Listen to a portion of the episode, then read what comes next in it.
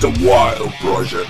Bienvenidos a todos y a todas a The Wild Project número 28. Eh, para el invitado de hoy, yo no sé si hacer que me presente él a mí o presentarlo como es habitual, porque estamos ante uno de los espectáculos, triunfos, éxitos más fulgurantes de los últimos años. Estamos hablando de una persona que hace no tanto tiempo era totalmente desconocida y que hoy se codea con lo más granado, con lo más grande. Mm, de aquí poco va a ser presidente de España, después de Europa y, y, al final del mundo.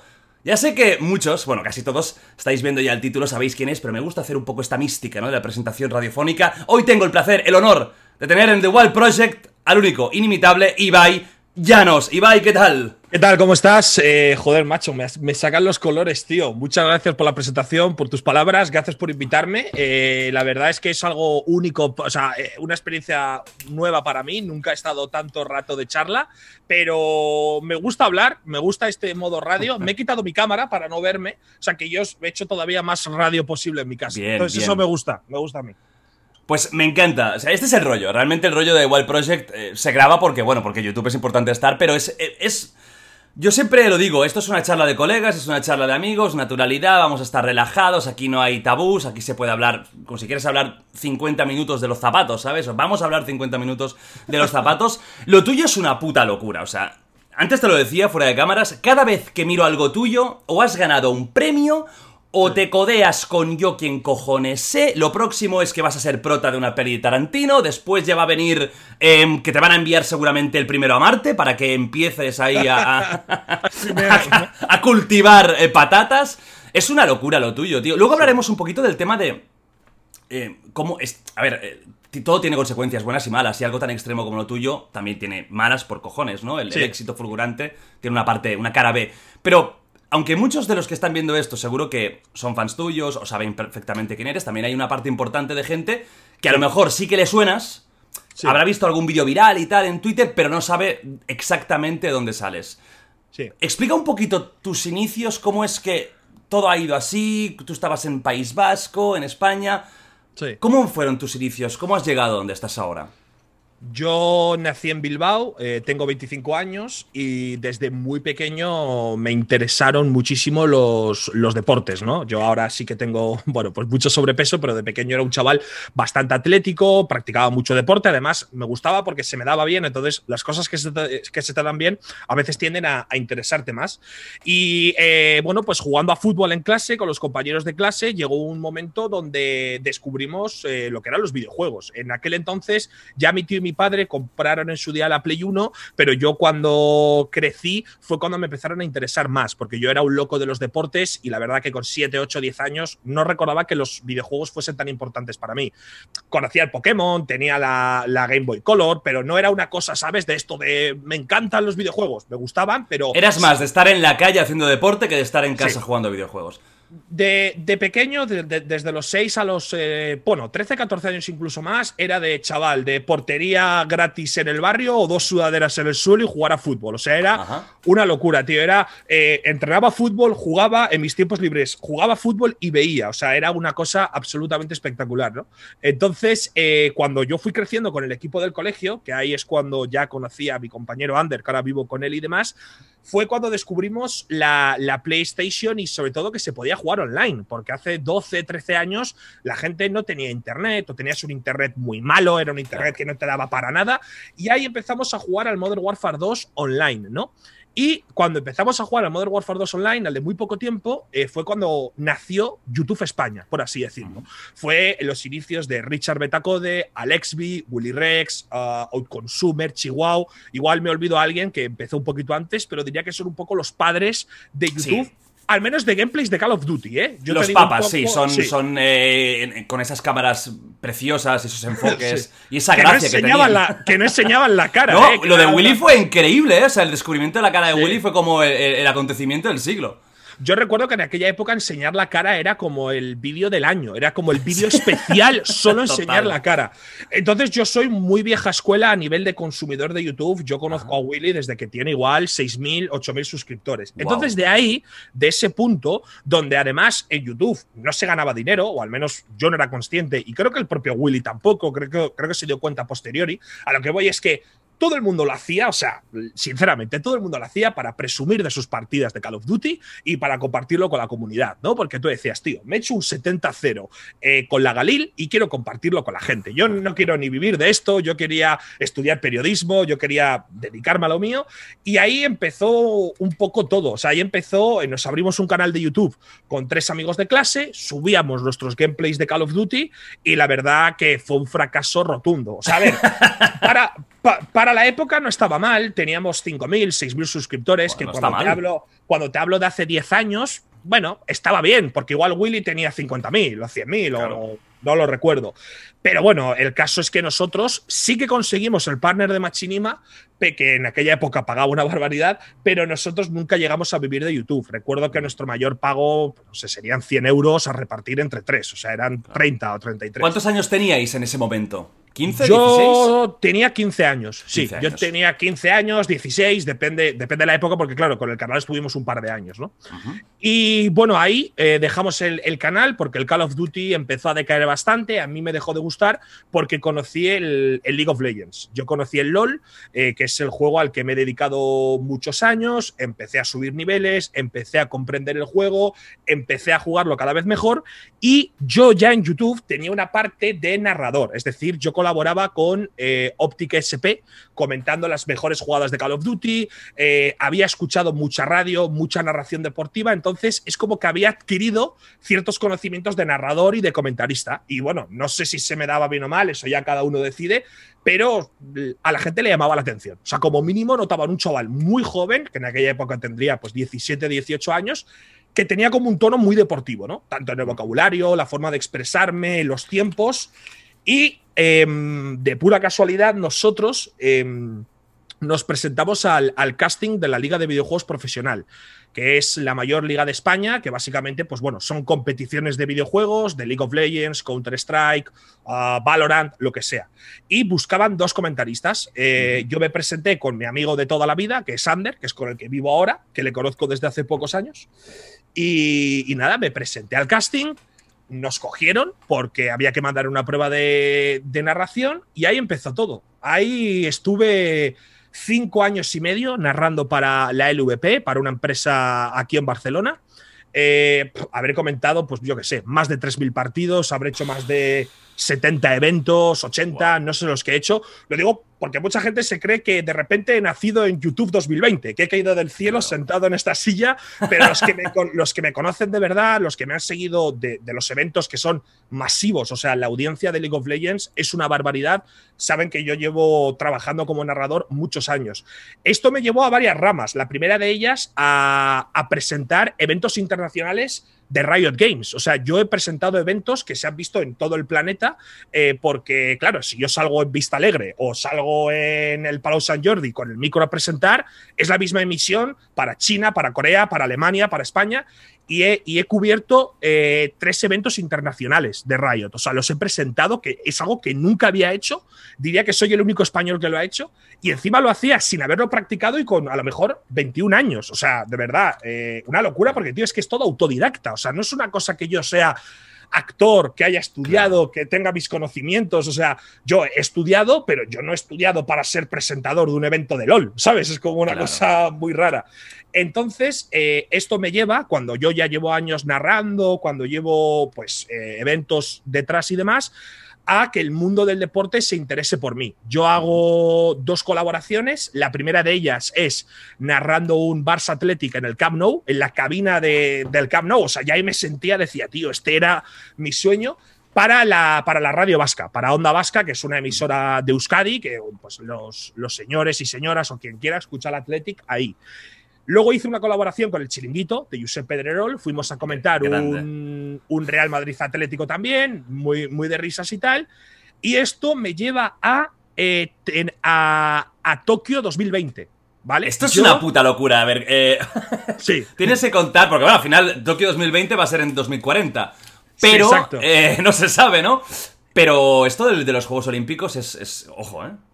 sí, o sea, Eurosport, que es la cadena que hace los Juegos Olímpicos junto a Televisión Española, me contacta y me dice que, bueno, que le gustaría tener un narradores jóvenes, que le gustaría tener más engagement entre la gente joven, que han visto mi trabajo, que les mola mucho, y me llamaron para dos cosas, para narrar baloncesto, o sea que yo ya estaba flipando, y la segunda era para narrar escalada con un experto de escalada. O sea, yo iba a ir durante un mes con un experto de escalada, eh, a lo mejor de vía online, para aprender cómo funcionaba la escalada y poder narrar esos deportes que los Juegos Olímpicos tienen poca audiencia y de alguna manera yo darle mi toque personal para que la gente los viese más. Bueno, tú, habías hecho narraciones de, partidas de canicas, de, de, mierdas absolutas y, y al final la gente se descojonaba.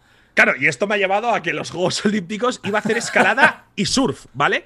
Hostia, no me lo puedo creer tú. A, mí se me ocurre incluir a mi compañero Ander para hacer el dúo de y hacer algo profesional para la vez divertido, porque siempre íbamos a tener un experto al lado que fuese pues el campeón olímpico de escalada de tal, ¿no? Esto es un grip 180, eh, cuidado, aquí muy bien la mano derecha, la izquierda un poco descolgada.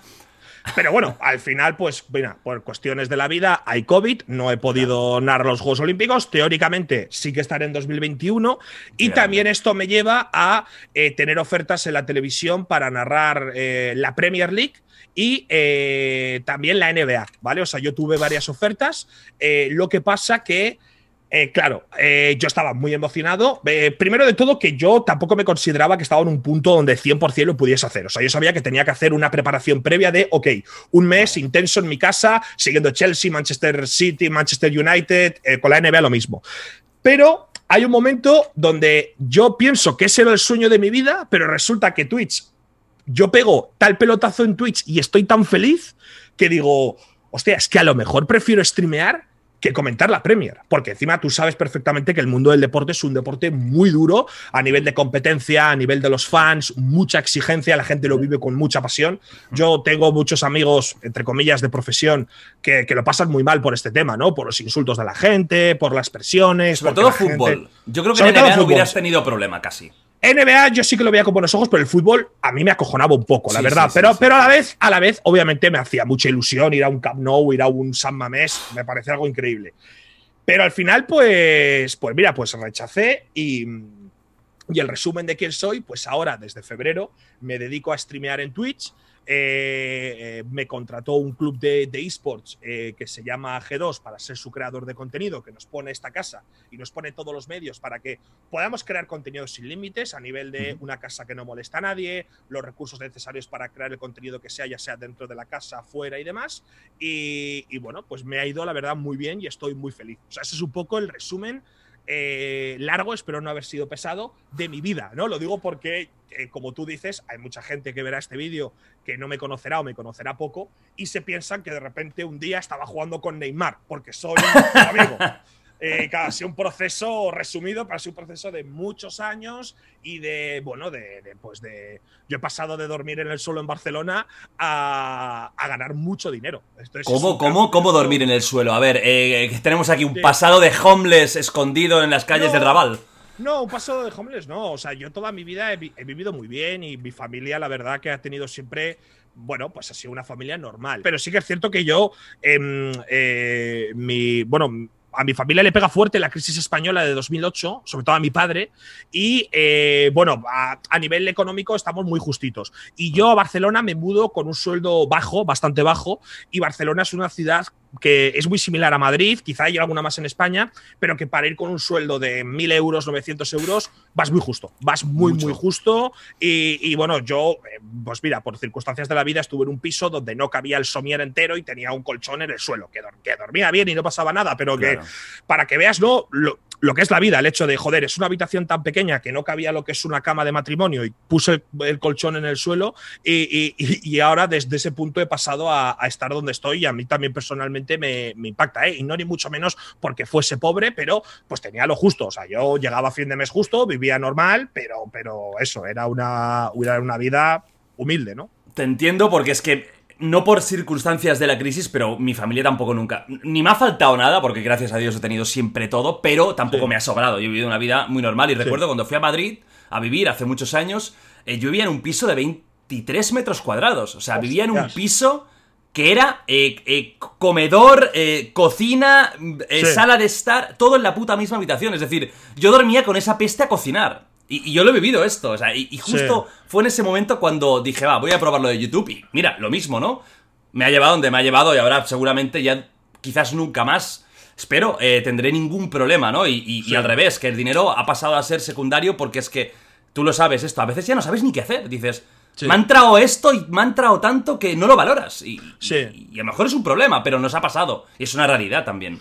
Sí, no, y, ya te digo que yo en aquella época yo era feliz, ¿eh? Y no tenía ningún problema. Yo no tenía ningún problema para nada. O sea, no es que estuviese buscando comida por la calle, pero sí que es mm. cierto que era una me impacta el cambio que he tenido en mi vida, ¿no? Y sobre lo que tú dices, sí que es cierto que, muchas veces hay que tener la, cabeza bien amueblada, ¿no? De, pensar, oye, ¿de dónde vengo? Lo que cuesta el dinero y valorarlo. Es difícil, la verdad. O sea, aunque intentes ser una persona con dos dedos de frente, intentes valorar el dinero, cuando empiezas a ganar muchísimo dinero, es como que pierdes un poco la percepción real de lo que valen 50 euros, ¿no? Yo me doy sobre todo cuenta con mi grupo de amigos que para ellos 20 euros puede significar, pues, no llegar a fin de mes y a mí me da igual.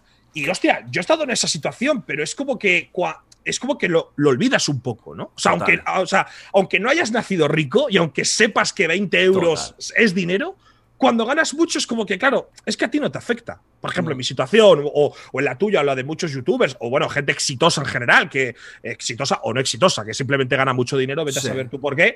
Claro, eh, hay que tener, yo intento hacer una reflexión fuerte sobre esto, ¿no? El decir, tío, que no se te vaya a la cabeza, porque lo mismo que has ganado, lo puedes perder y valora lo que tienes, ¿no? Es decir, inviértelo bien y sobre todo inviértelo en la gente que te ha querido, que te ha educado y que, y que te ha criado.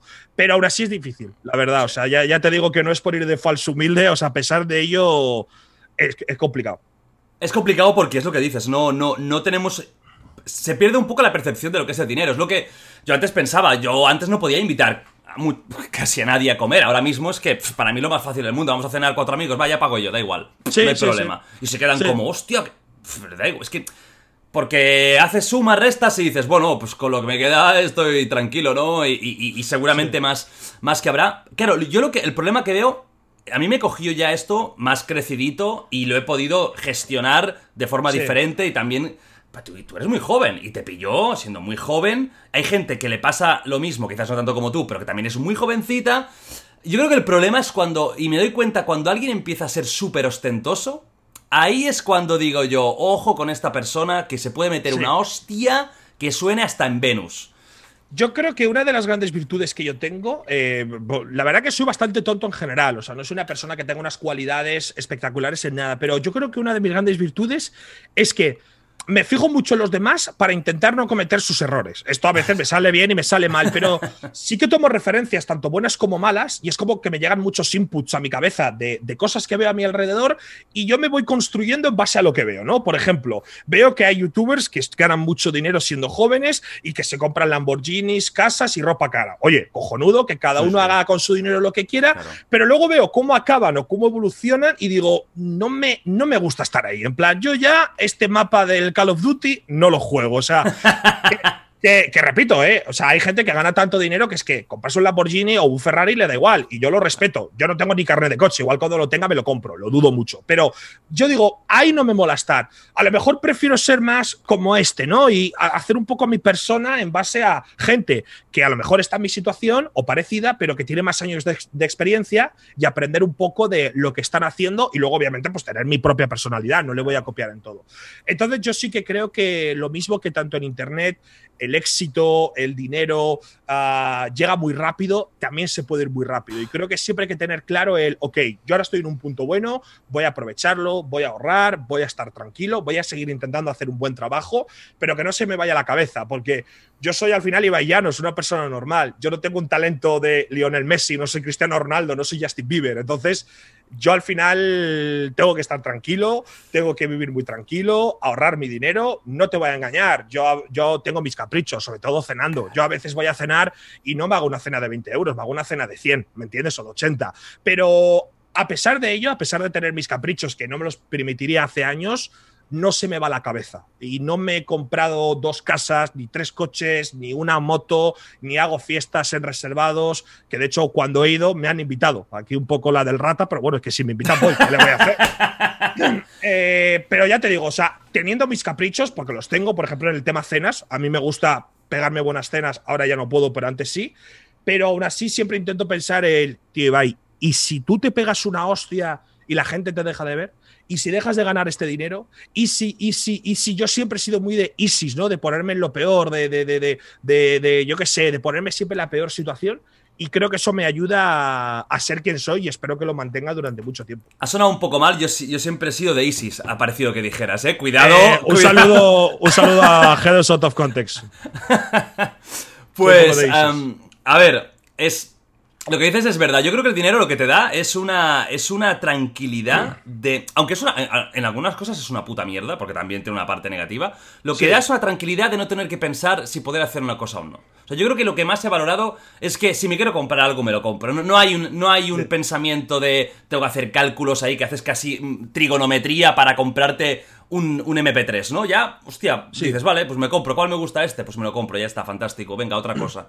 Pero sí que es verdad que cada uno que haga lo que quiera, 100%, pero el hecho de ser, yo creo que ser muy ostentoso para mí no es una virtud.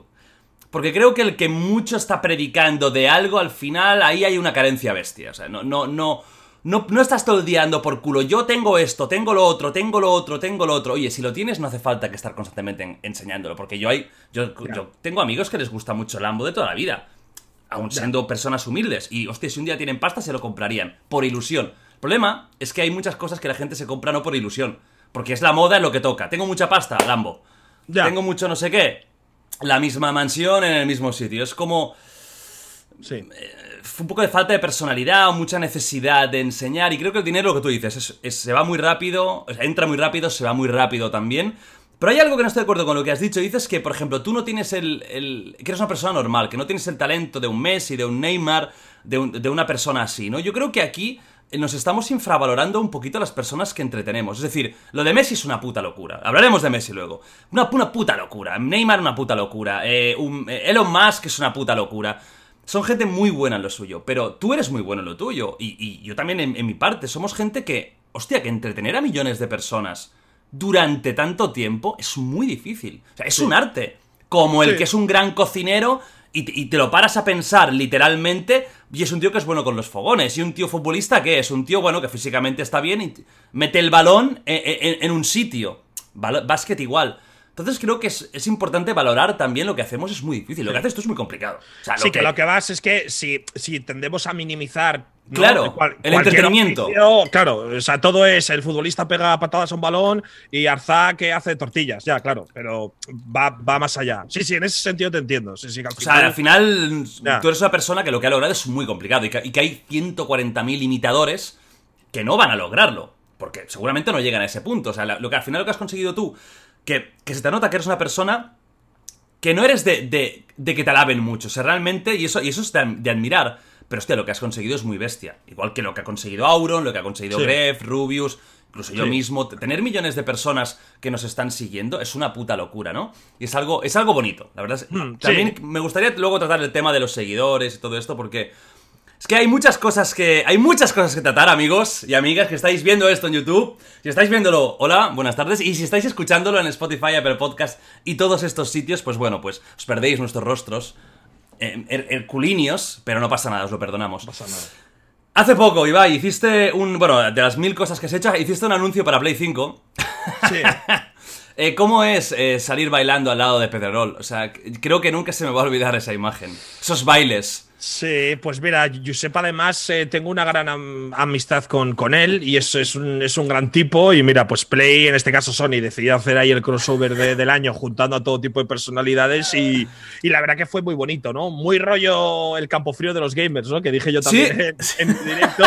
Pero bueno, pegan estas fechas. En las fechas navideñas pega un poco reunión, eh, crossovers, un poco el vamos a perdonar todo lo que ha pasado, ¿no? El buen rollo. Que en este caso en ese vídeo no pasaba nada, pero tú me entiendes, ¿no? El de Campo Frío es muy eh, tendencia a. Hostia, dos que se llevan mal se juntan, es Navidad. Jingle Bells, vamos a abrazarnos, ¿no? Exacto. No, me gusta mucho el vídeo, me ha gustado mucho. Mira que no suelen gustarme estas eh, ideas de corporaciones grandes que usan a gente de internet, porque suele ser una puta mierda, porque se nota que lo suelen hacer gente mayor, gente que está acostumbrada a tele, cine y no gente joven. Yo creo que lo de, lo de, lo de Play 5 lo ha hecho. La idea estaba con gente joven. Porque han entendido perfectamente el rollo. O sea, la broma, por ejemplo, la broma de los ojos de Willy Rex. Es que, es que. Yo me compro 15 Play, Play 5, es que me las compro, me da igual. No, eso te lo confirmo yo, que estaba, estaba llevado por, por gente joven, al menos la ejecución.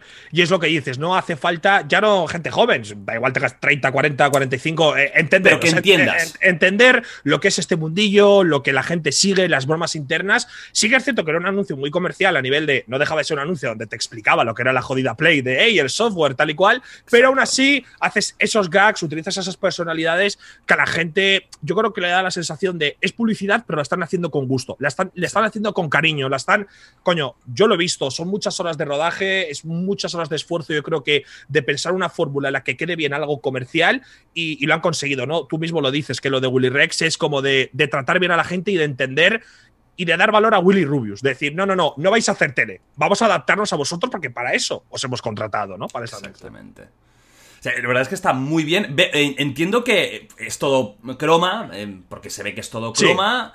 Eh, no, entonces, tú, cuando viste el vídeo por primera vez, realmente reaccionabas. Tú no sabías, no habías visto el resultado final. Exacto. Tú interactuaste con los que estabas y punto. Yo interactué, yo sabía la parte mía, evidentemente. Eh, pude ver el vídeo. jodido, ¿eh? Eh, pero que tampoco lo vi terminado, claro. Tú te cuenta que al final tú en tele en un anuncio tú vas grabando partes y luego igual grabas el principio al final y el principio tal. Eh, entonces yo pude ver el vídeo días antes, pero preferí verlo en directo porque sabía que era una bomba y yo creo que, me iba a emocionar mucho más. Duró mucho más de lo que pensaba, la verdad. O sea, creo que eran 17 minutos y me esperaba algo de 6. Y, la verdad que, me alucinó, sobre todo por lo que dices, ¿no? Por la gente que sale. Es que tú ves a un Josep bailando o a un eh, Margasol o a un Willy y dices, es que, tío, soy fanboy de esta gente, ¿cómo no me voy a ilusionar, no? La verdad es que fue muy bonito, fue muy bonito. Y lo que te digo, yo tenía mis miedos, digo, porque a veces estas corporaciones te, sacan un anuncio que dices, qué forzado. Bueno, lo que pasa con el, con el YouTube Rewind. Cada año lo fuerzan más. Es, es que lo hacen, siendo de YouTube, lo hacen peor.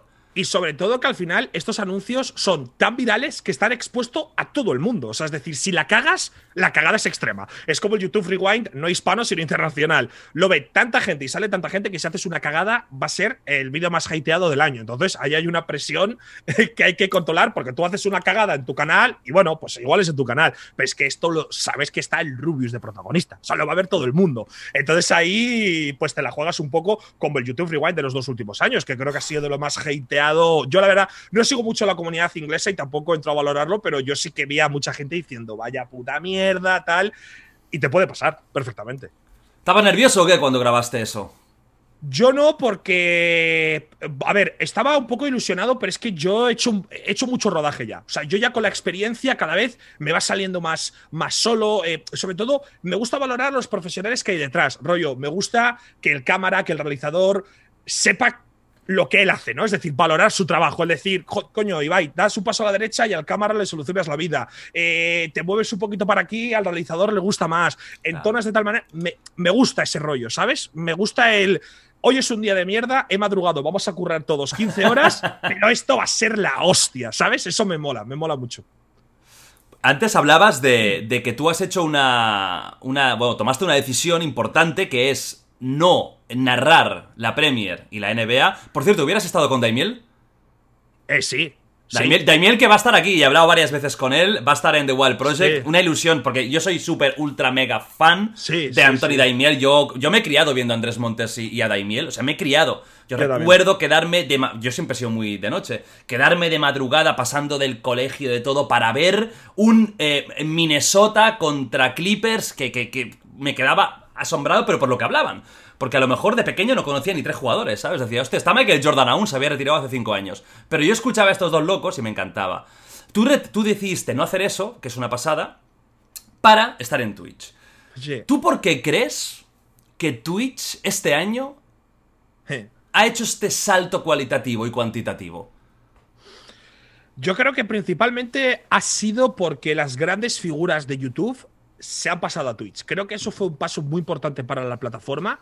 En este caso, a nivel hispano, son Gref, Auronplay y Rubius. Creo que fue muy importante para Twitch que las tres grandes figuras de YouTube eh, España, YouTube hispano, como queramos llamarlo, se pasen a Twitch. Luego sé que hay muchísimo más YouTubers y demás, pero por generalizar un poco, ¿no? Gente que es top. No vamos a ponernos aquí el primero, segundo, cuarto.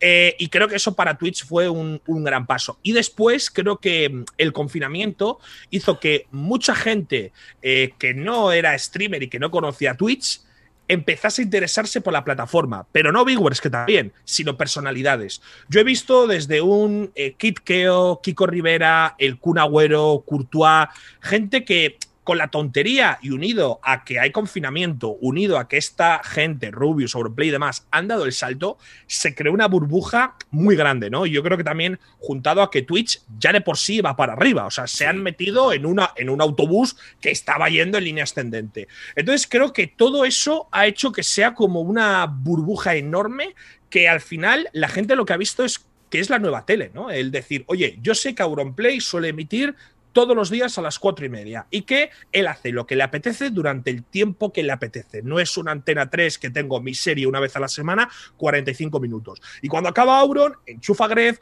o enchufa a mi streamer favorito americano o se pone el Rubius o me pongo yo y te haces ahí la jornada entera, ¿no? Que al final es un poco como la nueva televisión para la gente joven y no tan joven, porque hay mucha gente mayor que también ve Twitch y que le entretiene.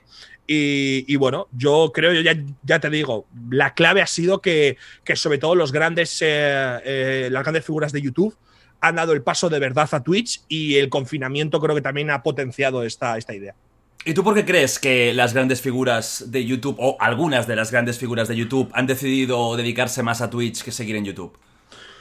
Yo creo que porque mm, al final en YouTube muchas veces ah, no sabes qué subir, ¿no? Yo creo que han llegado a un punto, Auronplay, Rubius, eh, sobre todo, que, a lo mejor ya no saben qué subir a YouTube. El tema blogs, el tema viajes, para Rubius se ha acabado.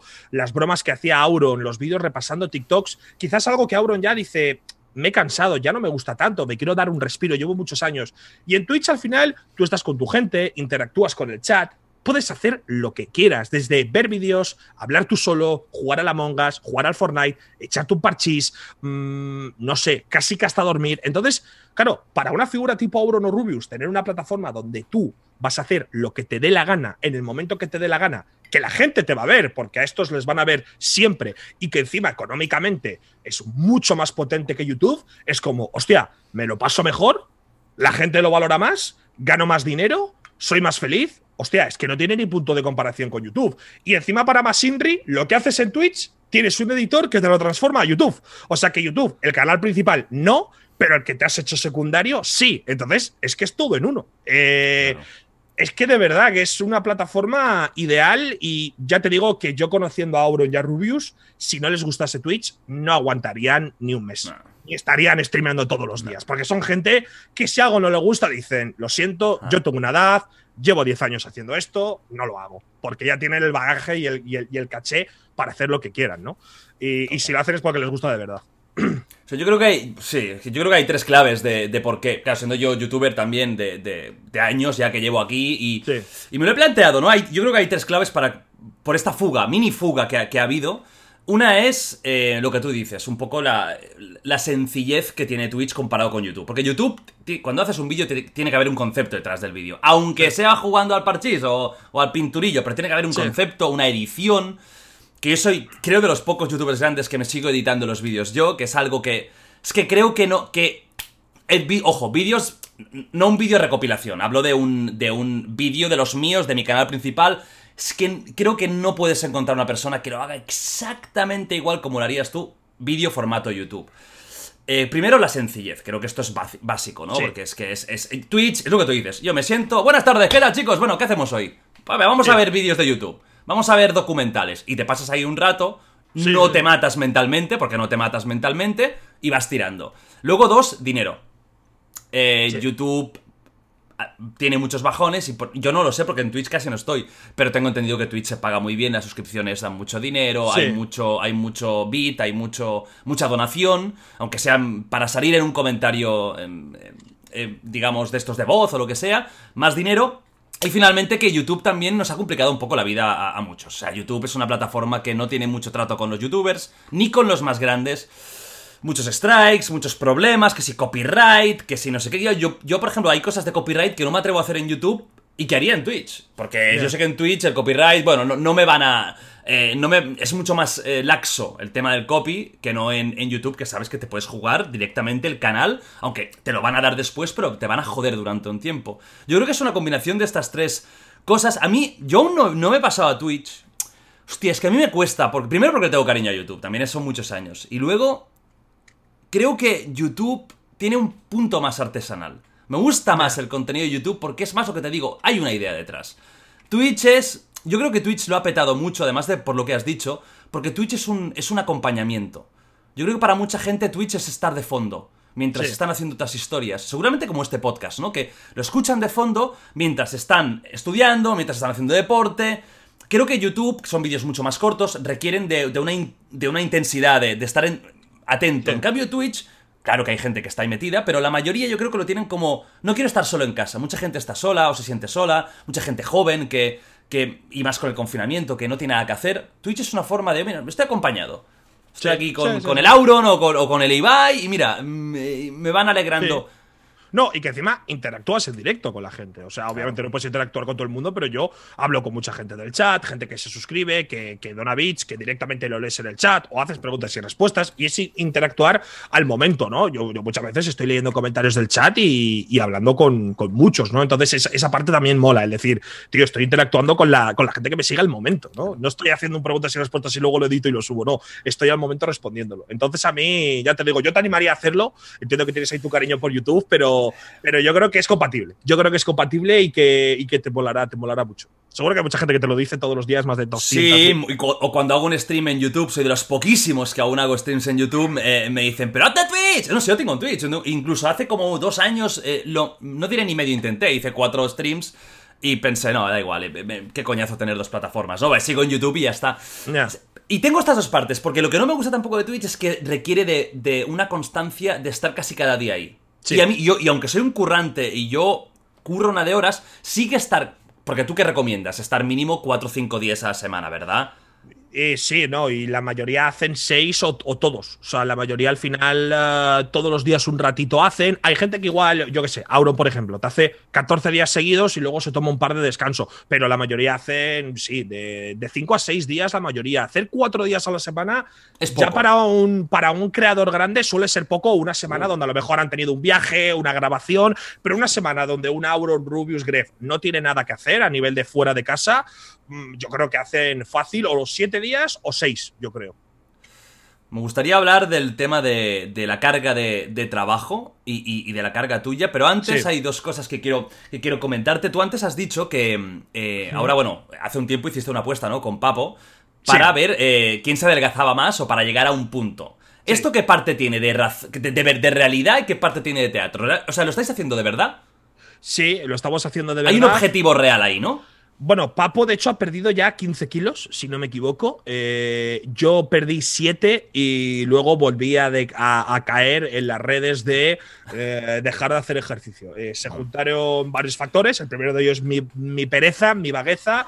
Luego, es jodido ese, ¿eh? Luego llegó el, o sea, más o menos en esa época llegó el verano, llegó agosto, el entrenador se fue de vacaciones, tuvimos dos casos de COVID en casa, estuvimos confinados y ahí perdí el hilo. Pero no, es una apuesta real. Yo evidentemente me preocupo por mi físico y además he sido delgado, eh, he tenido un buen peso pues desde que nací hasta los casi 18 años o por ahí y me gustaría adelgazar. Es una apuesta con Papo fuerte, que fue una idea suya, una ida de olla, que no sé ni siquiera si es legal, pero bueno, era un poco era un poco para motivarnos y para que la gente estuviera muy encima también y decir, y va, hijo de puta, va, que tienes todos los recursos que necesitas, te va el entrenador a casa, tienes la dieta hecha y ya ahí estoy. O sea, yo estoy ilusionado porque, porque creo que lo voy a hacer. Ahora dentro de poco me voy a una casa que tiene gimnasio dentro de la casa. O sea, ya el gimnasio tiene que estar en mi cama para hacerlo. o sea, es, real, es real. ¿Te vas a mudar? ¿Vas a, ¿Vas a cambiar eh, esta casa? Sí, nos vamos de esta casa a otra aquí en Barcelona. Eh, bueno, no voy a decir la zona, pero. No, no, no, no, mejor que no, con los helicópteros. es, es, es, Barcelona, no es Andorra. Si alguien tiene dudas, ya lo he dicho mil veces. Eh, y lo hacemos porque vamos a incorporar a tres personas más, a tres eh, integrantes más. Eh, o sea, al final la casa es un punto de trabajo. Cada uno después puede tener su vivienda y tú, pues decides dormir o no dormir, o pasar un fin de o no. Cada uno que haga lo que quiera, ¿no? Al final tú tienes ahí tu sitio de trabajo y vas a la hora un poco que te dé la gana. Pero claro, eh, al ser tres integrantes más, pues evidentemente esta casa se nos ha quedado, es que no hay habitaciones y, bueno, nos vamos a otra, nada, ahora en, diciembre, enero. Entonces, tú, para, para, para, adelgazar, ¿qué es lo que, qué es lo que, imagino que estás haciendo un, un, todo, ¿no? Comer bien y eh, en, entreno. ¿Qué es lo que te cuesta más? Si tuvieras que decir lo que te está costando más. A mí lo que me cuesta más es el cardio. Yo creo que el cardio, eh, mi entrenador me lo dice, que para el físico que tengo eh, estoy bastante bien a nivel de movilidad, de elasticidad. Eh, se nota que he hecho deporte durante muchos años, pero a lo mejor el cardio, lo que es abdominales puras, es lo que más me cuesta. Pero sí, yo, bueno, tengo un entrenador personal que nos hizo una dieta basada en nuestro peso, edad y demás de calorías.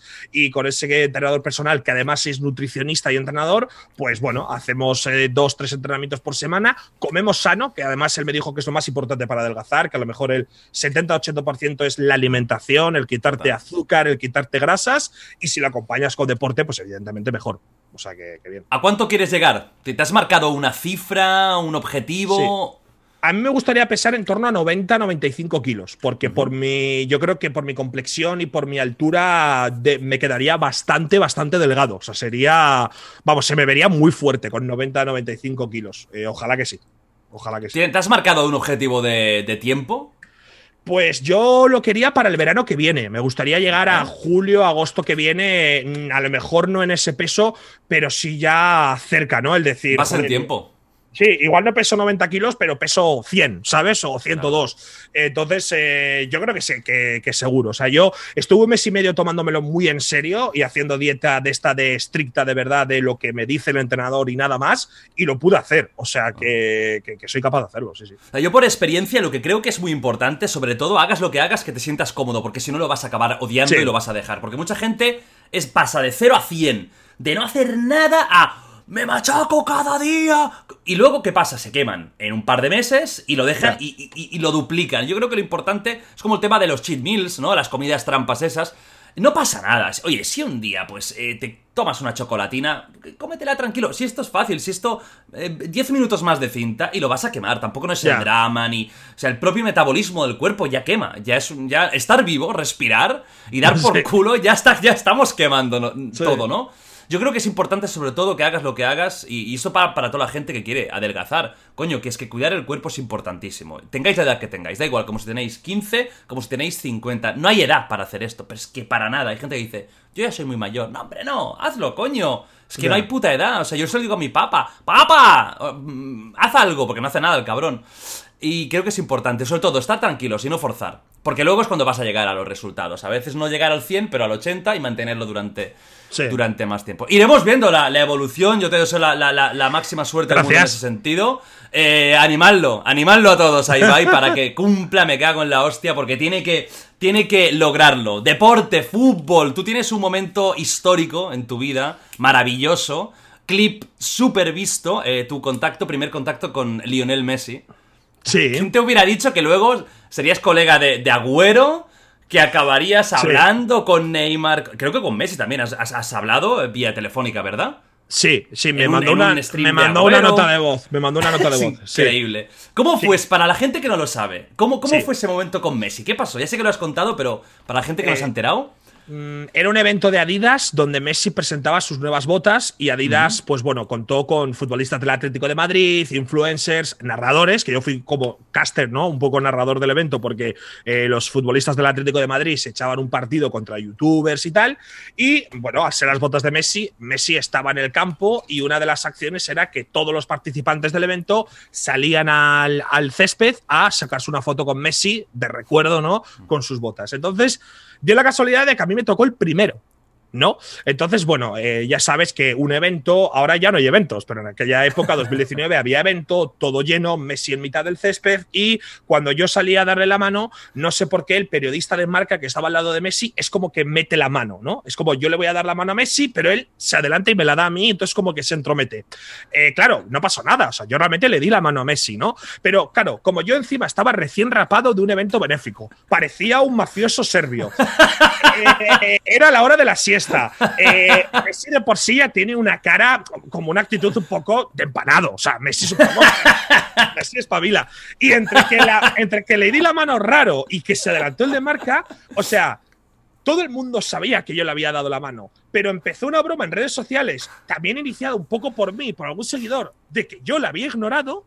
Y esto, ¿sabes que hay bromas que tus seguidores entienden que son bromas, pero que le quieren hacer entender al mundo que es verdad, rollo, no le ha dado la mano, ¿no? Le, pasa mucho a Auron esto de el terrorista Auronplay que ha hecho no sé qué, no le ha dado la mano, cancelado en Argentina, que era todo mentira, pero los medios se lo creyeron. Entonces yo empecé a ser noticia en Argentina, el youtuber que ignoró a Messi, no le da la mano a Messi. Y claro, yo dije, pero ¿qué cojones? Mis seguidores se lo tomaban muy a broma, ¿no? En plan de, mire, y no me voy a suscribir a tu canal porque no le das la mano a Messi, tío, ¿tú quién te crees que eres? Entonces, mediante el Kun Agüero, dije, esta es la mía, se tiene que acabar esto. Le digo, Kun, dile a Messi, por favor, porque Messi nos estaba viendo en directo, al Kun y a mí. Y le digo, Kun, dile a Messi que por favor le pido perdón y que desmienta ya la mierda de la mano.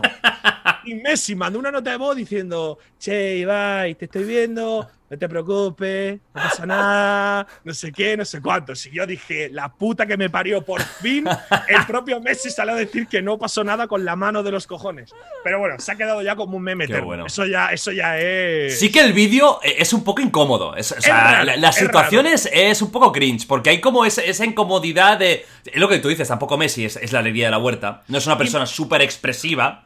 Tú también parecía que, que hubieras salido de cargarte a un par de italianos en un callejón. No, porque de verdad, parecía. No, no, parecías tú el famoso. O sea, rollo, oye, perdóname, Lionel. Que tengo que saludar a De Marca. Eso es lo que te iba a decir, que parecía que Messi me pedía la foto. Estuviera esperando para verte.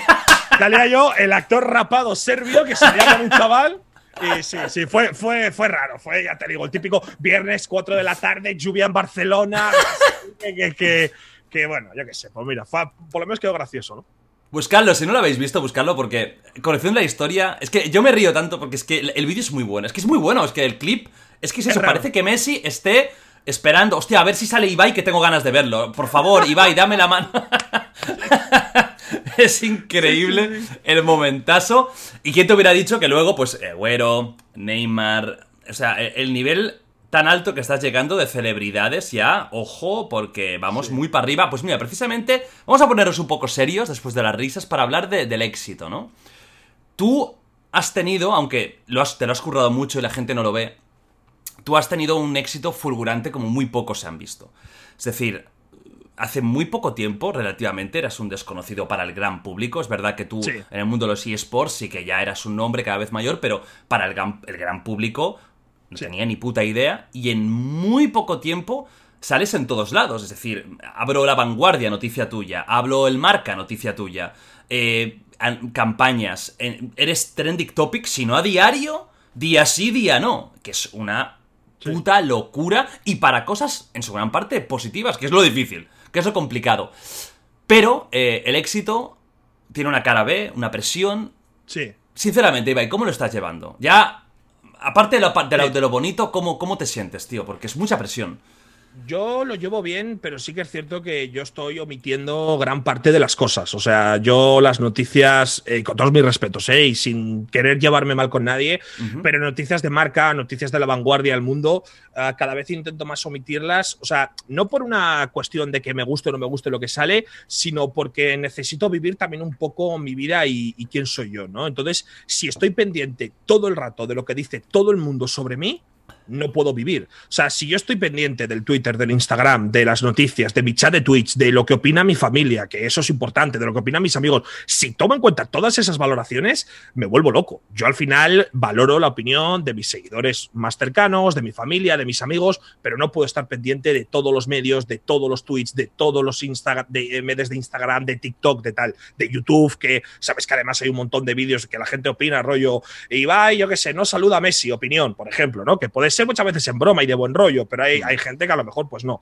Entonces, eh, intento omitirlo un poco, porque creo que la borrachera de éxito también o de halagos es mala y a lo mejor eh, entrar en un pozo o en un eh, nicho de críticas también es malo, ¿no? Meterte, yo qué sé, en un foro y ves que hay ocho, ocho foreros o ocho usuarios que te meten mierda, pues te pueden joder un poco el día. Entonces yo lo intento omitir un poco, intento tener un buen balance, un buen equilibrio de halagos, críticas, estar bien mentalmente, saber que ni cuando he hecho una cagada soy el peor del mundo, ni cuando juego con Neymar ahora soy el mejor streamer del planeta, ¿no? Es decir, ok, yo hago mi trabajo, lo valoro, creo que tengo cosas buenas, creo que se me da bien entretener, creo que tengo otras cosas malas, pero vamos a intentar mantener un, buen equilibrio. Lo que sí que he notado, llegando al, gran público, como tú dices, ¿no? al público quizá más mainstream, más ya fuera de videojuegos, es que muchas veces es una selva con gente muy rabiosa, ¿no? Eh, ya no hablo de los propios seguidores, pero gente que a lo mejor me ven como una, no sé si amenaza o me tienen cierta rabia, cierta envidia, llámalo como quieras, o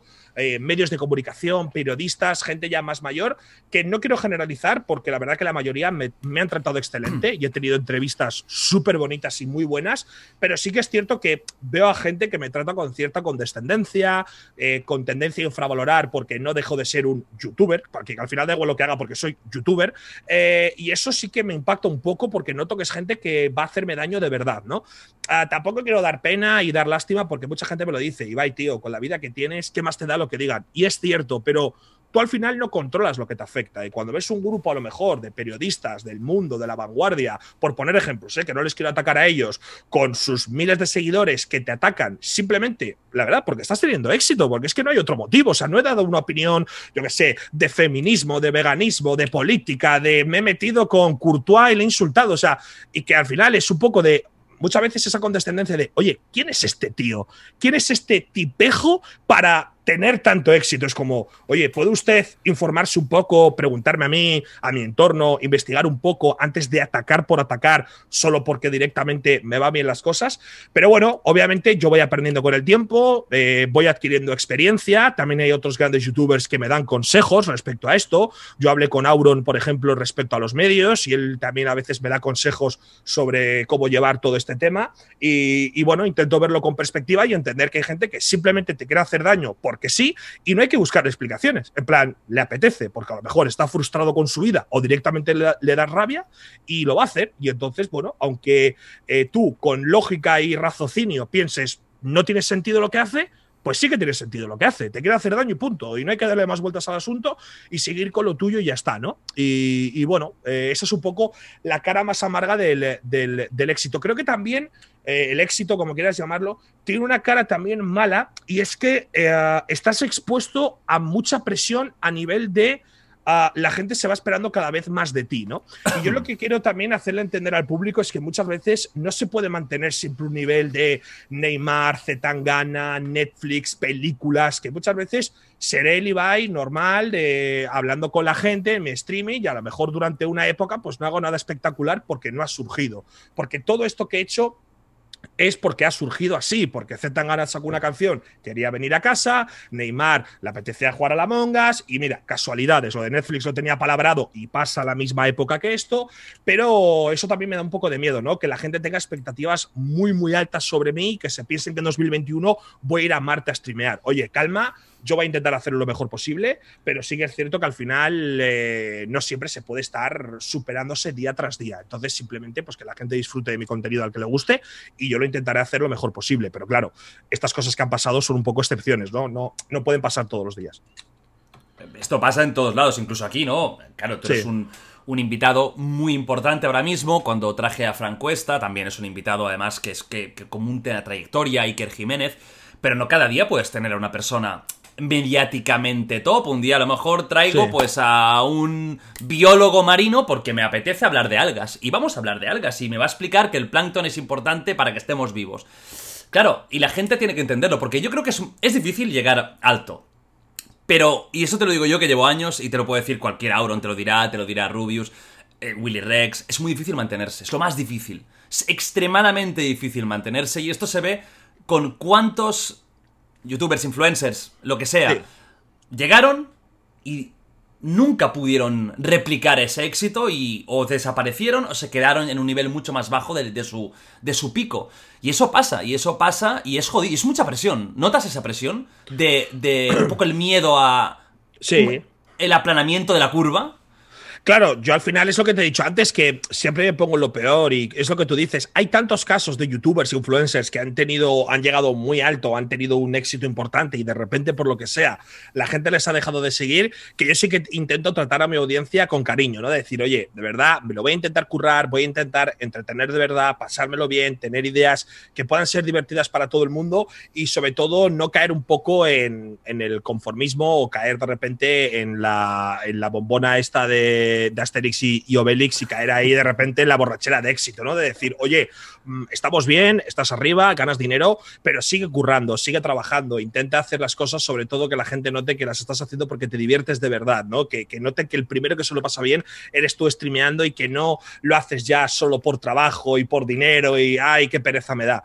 Ah, pero yo lo pienso mucho, evidentemente. Hay tantos casos de youtubers que por X o por Y de repente estaban arriba y se han pegado un ostión colosal que asusta, evidentemente asusta un poco. Pero bueno, intento tener la, mirada de, tío, lo que he vivido ya es increíble, lo que tenga que pasar, que pase, voy a intentar disfrutar de esto al máximo y tampoco a presionarme en exceso, ¿no? Aunque se note la presión de, la gente o que te pones tú mismo y demás, decir, vamos a, vamos a estar tranquilos, la vida nos va muy bien, no nos vamos a preocupar.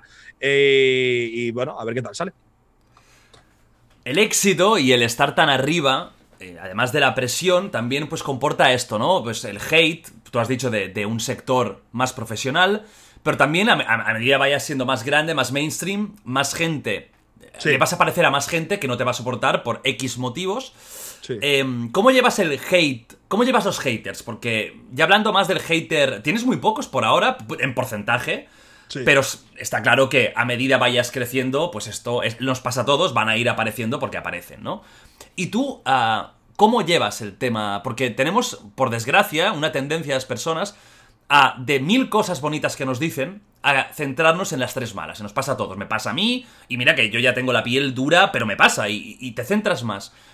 ¿Tú te pasa eso? ¿Notas que te pasa? ¿Te afectan comentarios peyorativos o esas críticas de cosas que tú sabes que es una debilidad tuya, ¿no? Que son las que más joden. Sí. Porque hay cosas que te la suda, pero hay otras que dices, que me hayan atacado aquí, me ha dado rabia. Hombre, a, mí me jode. O sea, yo sí que he notado que con el paso del tiempo lo llevo mucho mejor. O sea, yo antes lo llevaba mucho peor que ahora. Creo que ahora la experiencia también es un grado. El omitir ciertas cosas que sabes que puede haber daño, ¿no? Que sabes que si entras aquí va a haber insultos 100%. Y dices, pues coño, no voy a entrar. Sé que sé lo que me voy a encontrar, ¿no? Entonces hay ciertas cosas que tú omites para también un poco tu salud mental. Pero sí que es cierto que al final el tema haters, el tema de la gente a la que le caes mal porque sí, pues eh, tienes que tener un poco ese pensamiento de no puedo hacer nada, ¿no? Tú mismo lo has dicho, cuando llegas al público más mainstream, al público masivo, más gente te sigue, más gente te conoce, pero en esa gente, eh, evidentemente, no le puedes caer bien a todo el mundo. Yo lo que peor llevo, sin duda, son las eh, críticas injustas, pero no injustas porque digas eres mal streamer. Y yo pienso, no, soy muy bueno. Eso me la suda, porque yo te puedo parecer muy malo, aunque gane 400 premios. Y seguro que hay gente a la que, por ponerte un ejemplo, uh, Messi le parece malo y Auronplay le parece malo. Y dices, pero ¿cómo te puede parecer malo, tío? Sí, pero bueno, pues ya está. Pues mira, tío, no te gusta. Injustas a nivel de, no, es que eh, Ibai, no sé si lo sabes, pero gana 8 millones de euros y le roba dinero. y pegó a un profesor en primaria, que es como, ¿pero qué dices? ¿Sabes? Rollo de, tío, es el teléfono roto, el teléfono estropeado. El, eso, eso sí que no lo soporto, que es también muchas veces lo que sale en los medios. Noticias que dices, has escuchado 12 disparos y te has enterado de dos.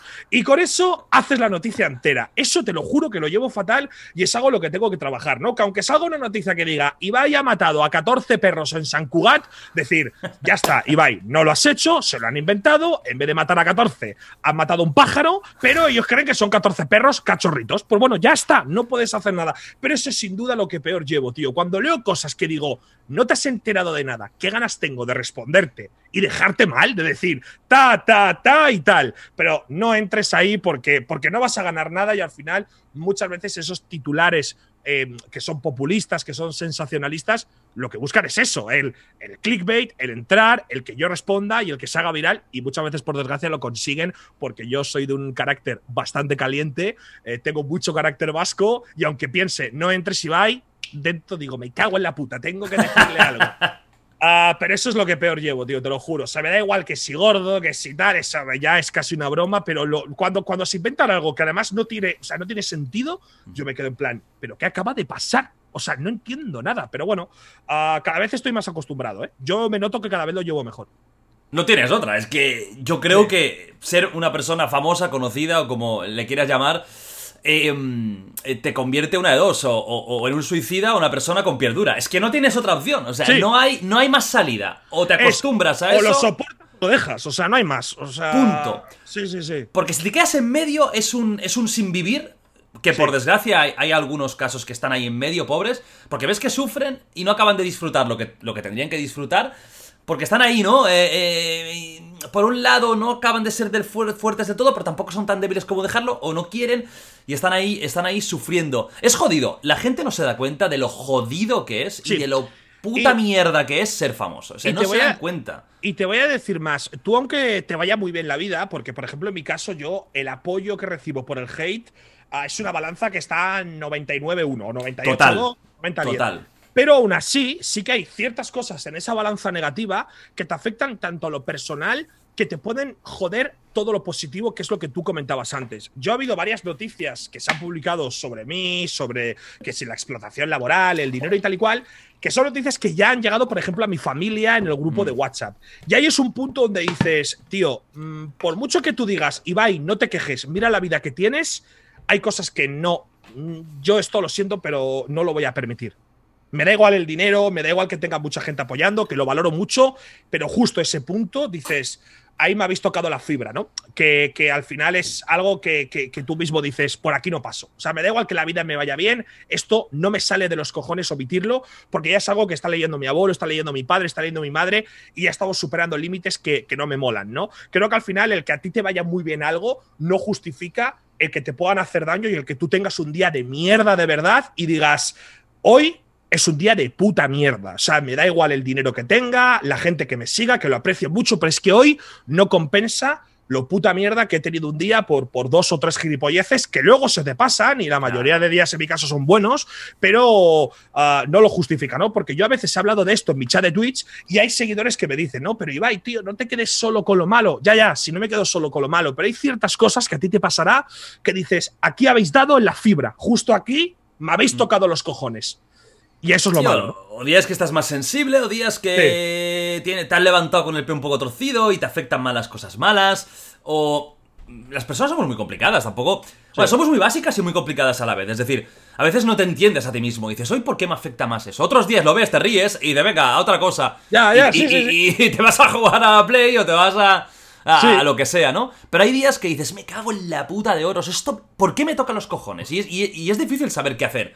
Porque hay una parte que y yo creo que lo mejor en estos casos es la omisión, sinceramente. Con la experiencia, ¿eh? creo que lo mejor es omitir todo lo malo que te pueda venir, a no ser que entremos en temas legales y tal, pero creo que lo mejor es omitir porque si, tú, a ti la, gente, hay mucha gente que te quiere y te va bien, Internet ya sabes cómo es. El boom negativo dura lo que dura y todo sigue igual. Al final y también lo bueno a veces, ¿eh? el éxito dura lo que dura y, al cabo de una te, te, olvidan y todo sigue y todo sigue igual. Hay una cosa también que te estoy notando a ti, que estoy viendo a ti, gente como tú, que ha crecido muy rápido y que trabaja mucho, es la carga de trabajo. Tú, tú estás cada día haciendo stream, siete días a la semana. Yo ahora mismo sí, sí, dentro de poco, bueno, en enero me tomaré un día de descanso entero, pero sí, ahora mismo hago cada día, cada día directo. ¿Cuántas horas de media? De media cuatro, hago entre cuatro y cinco. Cuatro, cuatro y media, cinco, sí. Que mucha gente dirá, yo estoy en la mina y estoy trabajando ocho horas diarias y es durísimo. Totalmente. Y yo vengo de padres trabajadores, sé lo que es trabajar y yo he trabajado eh, en trabajos normales, mal pagados en muchos casos, sé lo que es, ¿vale? Porque luego ya vienen ahí las lecciones de no, lo que lo trabajo duro. Pero no se da cuenta de lo, de lo cansado mentalmente que es entretener al público. No os dais cuenta, de verdad. Es que esto es, esto es como la realidad virtual. Hasta que no lo pruebas, no puedes explicarlo. Y no os dais cuenta de lo difícil y cansado que es mentalmente tener al público. Porque hay trabajos que son muy duros, pero tú desconectas, los haces, te vas a casa y, y buenas tardes. Pero esto es mentalmente es muy cansado. Tú haciendo día a día streaming, entreteniendo día a día, cuatro horas, y habrá días de cinco o seis y habrá días especiales. ¿Tú cómo estás mentalmente? O sea, a nivel de estrés, de cansancio, de ansiedad. Porque esto tiene que joder. estar cada día, no no desconectas, no estás desconectando nunca desde hace meses. Esto y esto no es sano mentalmente, te lo digo yo que he tenido esa obsesión y ese miedo de no puedo desconectarme porque lo pierde todo. No es, que no es verdad, ¿eh? Que luego te vas dos meses y vuelves y estás igual. Me ha pasado este verano, que yo me, fui dos meses por primera vez en mi vida. Volví, todo igual. ¿Cómo te notas en ese sentido? Sí. Ah, mira, hablando un poco de lo que tú decías, eh, justo ayer me vi un, directo de, de Alex El Capo eh, que, muchos le conoceréis, donde, pues mira, entré de casualidad y él decía, es que yo he sido eh, reponedor en el Mercadona o en el Carrefour, o bueno, ahora mismo no recuerdo el trabajo que tenía, ¿no? Un trabajo, pues no sé, de reponedor. Y el trabajo más duro que he tenido con diferencia es ser streamer, ¿no? Él hablaba de que no lo hacía del todo feliz, de que, de que de verdad que mentalmente estaba a veces estresado, de que, de que es el trabajo más duro que había tenido nunca una persona que te está diciendo que ha trabajado en el Carrefour reponiendo el tomate frito y las patatas. O sea, que no es el, el soy rico, mírame, soy streamer, ¿no? Para que la gente también se haga una idea de que mentalmente esto te puede cansar mucho. Pero yo me doy cuenta que a mí lo que más me cansa no es hacer directos. Creo que eso lo llevo muy bien porque me lo paso muy bien y mido muy bien las horas. Hago mis cuatro o cinco horas, a veces tres y media tengo todo el día para mí, para estar con, mis cachorros, para estar con mis perras, para estar con mis amigos y me lo tomo muy bien. Ah, pero sí que a mí lo que más me afecta son las cosas externas, ¿no? Rollo uh, las acciones comerciales que a veces son muy exigentes, los viajes, uh, durmiendo muy poco porque a la noche anterior has hecho algo, estas eh, noticias en los medios más mainstream que te hacen estar súper presionado y que a veces te llegan a un poco polémicas que tú no entiendes de dónde han surgido. Estar también tan expuesto en redes sociales mola mucho, pero tiene una parte negativa también donde todo el mundo opina de todo lo que haces. Para mí eso es lo que más estrés y cansancio mental me genera. Yo el hecho de hacer directos si solo tuviese que hacer directos, si las redes sociales no existiesen y los medios de comunicación no existiesen y las campañas de publicidad tampoco, creo que estaría muy, muy bien. Actualmente estoy bien, estoy bastante bien. No te voy a negar que tengo momentos de estrés, momentos donde a lo mejor eh, pues eh, quiero mandar todo a la mierda, pero generalmente estoy muy bien. Llevo yendo a terapia con una psicóloga cuatro meses. No fui por mi trabajo ni por lo que hacía, fui por una cuestión personal que me ocurrió que me dejó en la putísima mierda, pero mira, aprovechando que empecé por eso, pues ya trato también cosas de mi curro y siempre intento tener mi tiempo, el comer tranquilo, echarme una siesta si me apetece, ver una serie por la noche, si un día por lo que sea no me apetece hacer streaming no lo hago, ah, ahora he empezado a hacer el fisio, voy a empezar en el gimnasio, ah, ¿sabes? Empiezo a cuidar mucho mi salud mental y va a ser una de mis prioridades en 2021, pero no es el streaming ni hacer directos a diario lo que me podría hacer volverme loco. Yo noto que serían esas cosas externas, de esa gente que grita a mi alrededor, los que me podrían hacer que perdiese un poco la cabeza si yo no me cuidase, ¿no? Pero como me voy a cuidar y como te digo, aprendo de los demás y, y bueno, también intento valorar sus consejos, creo que no me va a pasar. Y en esas estamos. De momento estoy bastante bien. Bastante bien. Creo una cosa que has dicho brutal, y te lo juro, tío, que ojalá más gente lo, dijera y lo hiciera, lo de que vas a terapia. Esto hay, hay un tabú, tío. Hay un puto tabú. Te lo digo yo, que yo soy licenciado, aunque no parezca, licenciado en psicología, sé que lo he dicho bastantes veces, pero es verdad. Entonces también esto me ha servido para mí mismo, ¿eh? Para, para autoanalizarme a veces y para sobre todo racionalizar muchas cosas. Creo que es... Eh, no digo que todo el mundo tenga que ir para nada, porque hay mucha gente... A ver, yo por ejemplo soy una persona muy estable mentalmente y yo creo que, que, que que en mucho tiempo no lo voy a necesitar. ojalá, ¿eh? Te tocó madera, porque, a ver, lo mejor es no necesitarlo, por supuesto. Como ir al médico, pues no es lo ideal. Pero creo que es algo tan normal, tendría que ser tan normal. Tendría que ser, y para alguien como nosotros, que estamos expuestos, has dicho una cosa tremenda. Ojalá, o si no existieran las redes sociales. Es que yo creo que el elemento distorsionador de todo viene por las putas redes sociales, que todos las utilizamos, que estamos ahí y que son veneno. Y, yo creo que es tiene sus partes buenas, pero creo que es el, auténtico elemento de veneno. Son esas redes sociales que crean esas distorsiones, que crean ese correveidile constante, que es lo que frustra. Y, es muy interesante porque tú dices, a mí el streaming yo podría estar, por lo que entiendo, mucho tiempo y de puta madre. Pero claro, es que tú le tienes que sumar todo lo demás. No solo es streamer, ser una persona conocida como tú eres tiene muchos elementos, algunos incontrolables. Claro, tú el streaming lo controlas, las redes sociales, ¿no? Claro. Tú te llegan unos inputs que tú no controlas. Y a mí las redes sociales, o sea, me han hecho muy feliz y me han entretenido mucho y lo siguen haciendo, ¿eh? Y me encantan. Pero si tú me preguntas eh, cómo estás o qué es lo que te genera más estrés o qué es lo que te haría, por ejemplo, seguir yendo a terapia durante mucho tiempo, es esa exposición en redes sociales ante la gente que no te conoce, que sí que noto que eso podría ser un detonante que a mí me, podría hacer cansarme mucho de eso. No, soy, no estoy en ese punto, o sea, la verdad que a pesar de las noticias que te he comentado antes y, y demás, estoy de puta madre. Ahora mismo estoy en el mejor momento de mi vida, sinceramente. A pesar de haber pasado un verano malo por una cuestión personal que no tiene nada que ver con el mundo del streamer y tal, estoy ahora mismo cojonudo. Uh, pero hay que tener cuidado, hay que tener cuidado y sobre mm. todo yo creo que personas como nosotros ir a terapia, aunque estés muy bien, yo muchas veces lo recomiendo, ¿no? Porque nosotros, evidentemente, a nivel económico no tenemos problemas, podrías ir a terapia pues, una vez a la semana si quieres, y aunque estés bien, pues, pues, pues contarle un poco, ¿no? Cómo mm. estás, eh, desahogarte simplemente una hora a la semana, y, bueno, pues yo lo recomiendo sobre todo para todo el mundo que necesite ayuda, que en ese momento se vea ahogado, que note que, que nadie le escucha. Yo he tenido una muy buena experiencia, creo que siempre hay alternativas para los que tienen problemas económicos para ir pagando poco, pagar casi nada, o, a lo mejor ir una vez al mes, una vez cada dos semanas, y a mí me ha ido muy bien. A mí la verdad que personalmente me ha, me ha servido mucho y, y yo estuve yendo mucho, ¿eh? o sea, yo ahora voy una vez a la semana, pero durante los primeros cuatro meses, tres meses y medio iba dos veces por semana. ¿eh? O sea, yo estuve muy tratado, rollo, me apetecía ir y, me apetecía que me escuchase y tener ese punto de vista para, para, para, lo que dices, para cuidarme a mí mismo, que al final es lo más importante.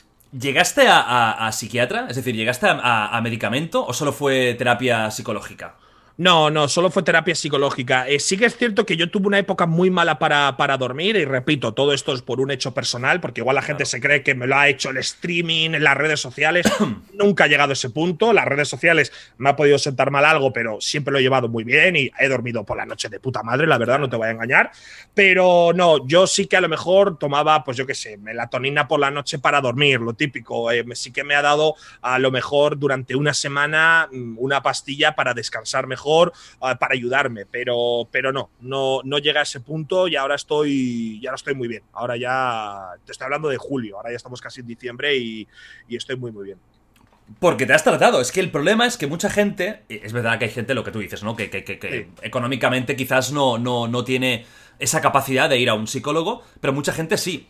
Y, es que no, es que es, importantísimo cuidar la salud mental porque hay mucha gente seguramente que está escuchando, está viendo esto, que tiene, que se nota rara, que tiene problemas, que tiene problemas sentimentales, que tiene problemas eh, con sus padres, que tiene problemas con sus amigos, que se nota triste. No, si podéis ir. Y mira, y si no podéis porque es que estáis por desgracia en la miseria, buscad algún amigo que tengáis, alguna persona de confianza, vuestros padres o un hermano, una prima, y habladle. Creo que es muy importante desahogarse. Lo peor que se puede hacer en la vida es guardártelo todo dentro. Eh, es lo peor. O sea, no hay. Yo, yo he aprendido eh, que antes no lo hacía. Yo he aprendido, aprendí a llorar con mis amigos, tío. Es algo que esto, esto es como muy, ¿no? De la masculinidad. Sí, eh, sí, sí, ¿no? Colegas, ¿qué pasa, tronco? Una cerveza, el fútbol, vamos, Messi. Y yo aprendí este verano a decir, tío, si tengo que llorar con mis colegas delante, tío, y que me abracen, lo hago. Y si ellos lo hacen también, y lo han hecho, ¿eh? Y por lo que sea, por, por una mala época, por un mal momento, y no pasa nada, tío. Y lloro delante de ellos porque desahogarte te quita un peso de encima. Te quedas tan tranquilo después de hablarlo todo, después de llorar todo. Es como después de vomitar después de una borrachera. O sea, yo la verdad que no va a pasar en la puta vida, pero yo cuando me encuentro mal de la, tripa y vomito, digo, coño, qué a gusto me he quedado.